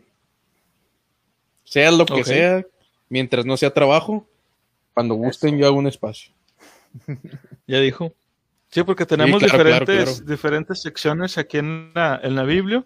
Y este, igual, pues a lo mejor ya el, el próximo no será directamente de leyendas urbanas, pero a lo mejor es de videojuegos, porque también Fíjate. hablamos del lore, del Ah, lore ah, de los juegos. Ap- aprovechando, yo soy muy consumidor de directos en YouTube sobre ir a exploraciones urbanas, este, paranormales y esas cosas. Digo, Oh. tocando el tema, digo que, que si llega a haber un caso de esos y digan ustedes, tal vez no quiera, pues sí, se me da también ese, ese tipo de temas. Ya dijo. Ya dijo, y ya el dijo. último Si comentario se arma, va a si ser de usted me da asco para cerrar el chat eh, por el día de hoy. Dice, excelente programa y excelente historias, muchachos. Muchas gracias por hacer más amena mi guardia. Ey, ¿saben cómo, cómo son las SCP? Sería hermoso un Sí, programa y de hecho-. Son buenas esas, ¿eh? Sí. De hecho, yo quería preparar una, una serie especial, igual este, para que luego nos, nos, nos sigan, una serie especial contando cada uno de los, este, de, de, de pues, ¿cómo, cómo le- pues, las criaturas del SS SCP, porque están bien chidas y todo lo que, lo que es el, el, el SCP en general, o sea, dentro de la vida real, no dentro de la fantasía de la historia, me llama un chingo la atención. Igual luego hacemos está muy algo bien sobre eso también. estructurado, o sea, yo siento que Sí, si sí, sí, la verdad es se que lo cuentas a alguien, hasta te puede creer que existe. Sí, de hecho, sí. Yo, yo me creí dos, güey, antes de saber que era, que era un- una especie de colaboración entre muchos escritores de creepypastas. Es- están, pero sí, sí está muy chido. Y claro que sí, usted me da asco, se va a armar algo del SCP, no te apures. Pero bueno, pues ya con esto A entonces nos invitan. despedimos. Muchas gracias. Claro, Sí, claro, a huevo que sí. Ya claro sabes. que sí. Pues muchas gracias a toda la gente que estuvo con nosotros, que estuvieron pues eh, desde el principio, casi, casi, este, la gente que estuvo platicando en el chat, que nos estuvieron acompañando, contándonos sus historias. Este, no sé si tengan alguna última palabra que quieran mencionar, tío Murphy, Miklo. Pues muy padre, la verdad, un gustazo. La invitación salió de repentina, pero yo ya sabía jalo. O sea, yo tenía miedo al principio de es que que ocupo, que esto, lo otro. Digo, es mi segundo día con la computadora y dije, capaz si no puedo o algo así. Me enseñaste el formato y dije, de pedo, jalo.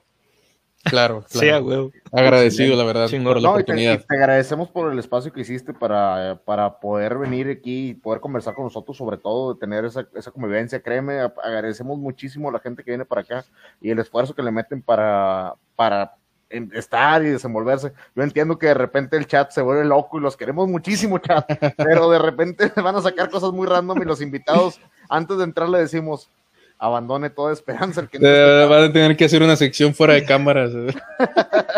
Sí, huevo. Te, te agradecemos mucho, Bueno. Miklo. Muchísimas Gracias, gracias. gracias. No, chat de nada, de por nada. Tu participación, como siempre. Igual, y pues yo como siempre les digo en cada episodio, siempre, siempre, sigan leyendo. Bye. Bye.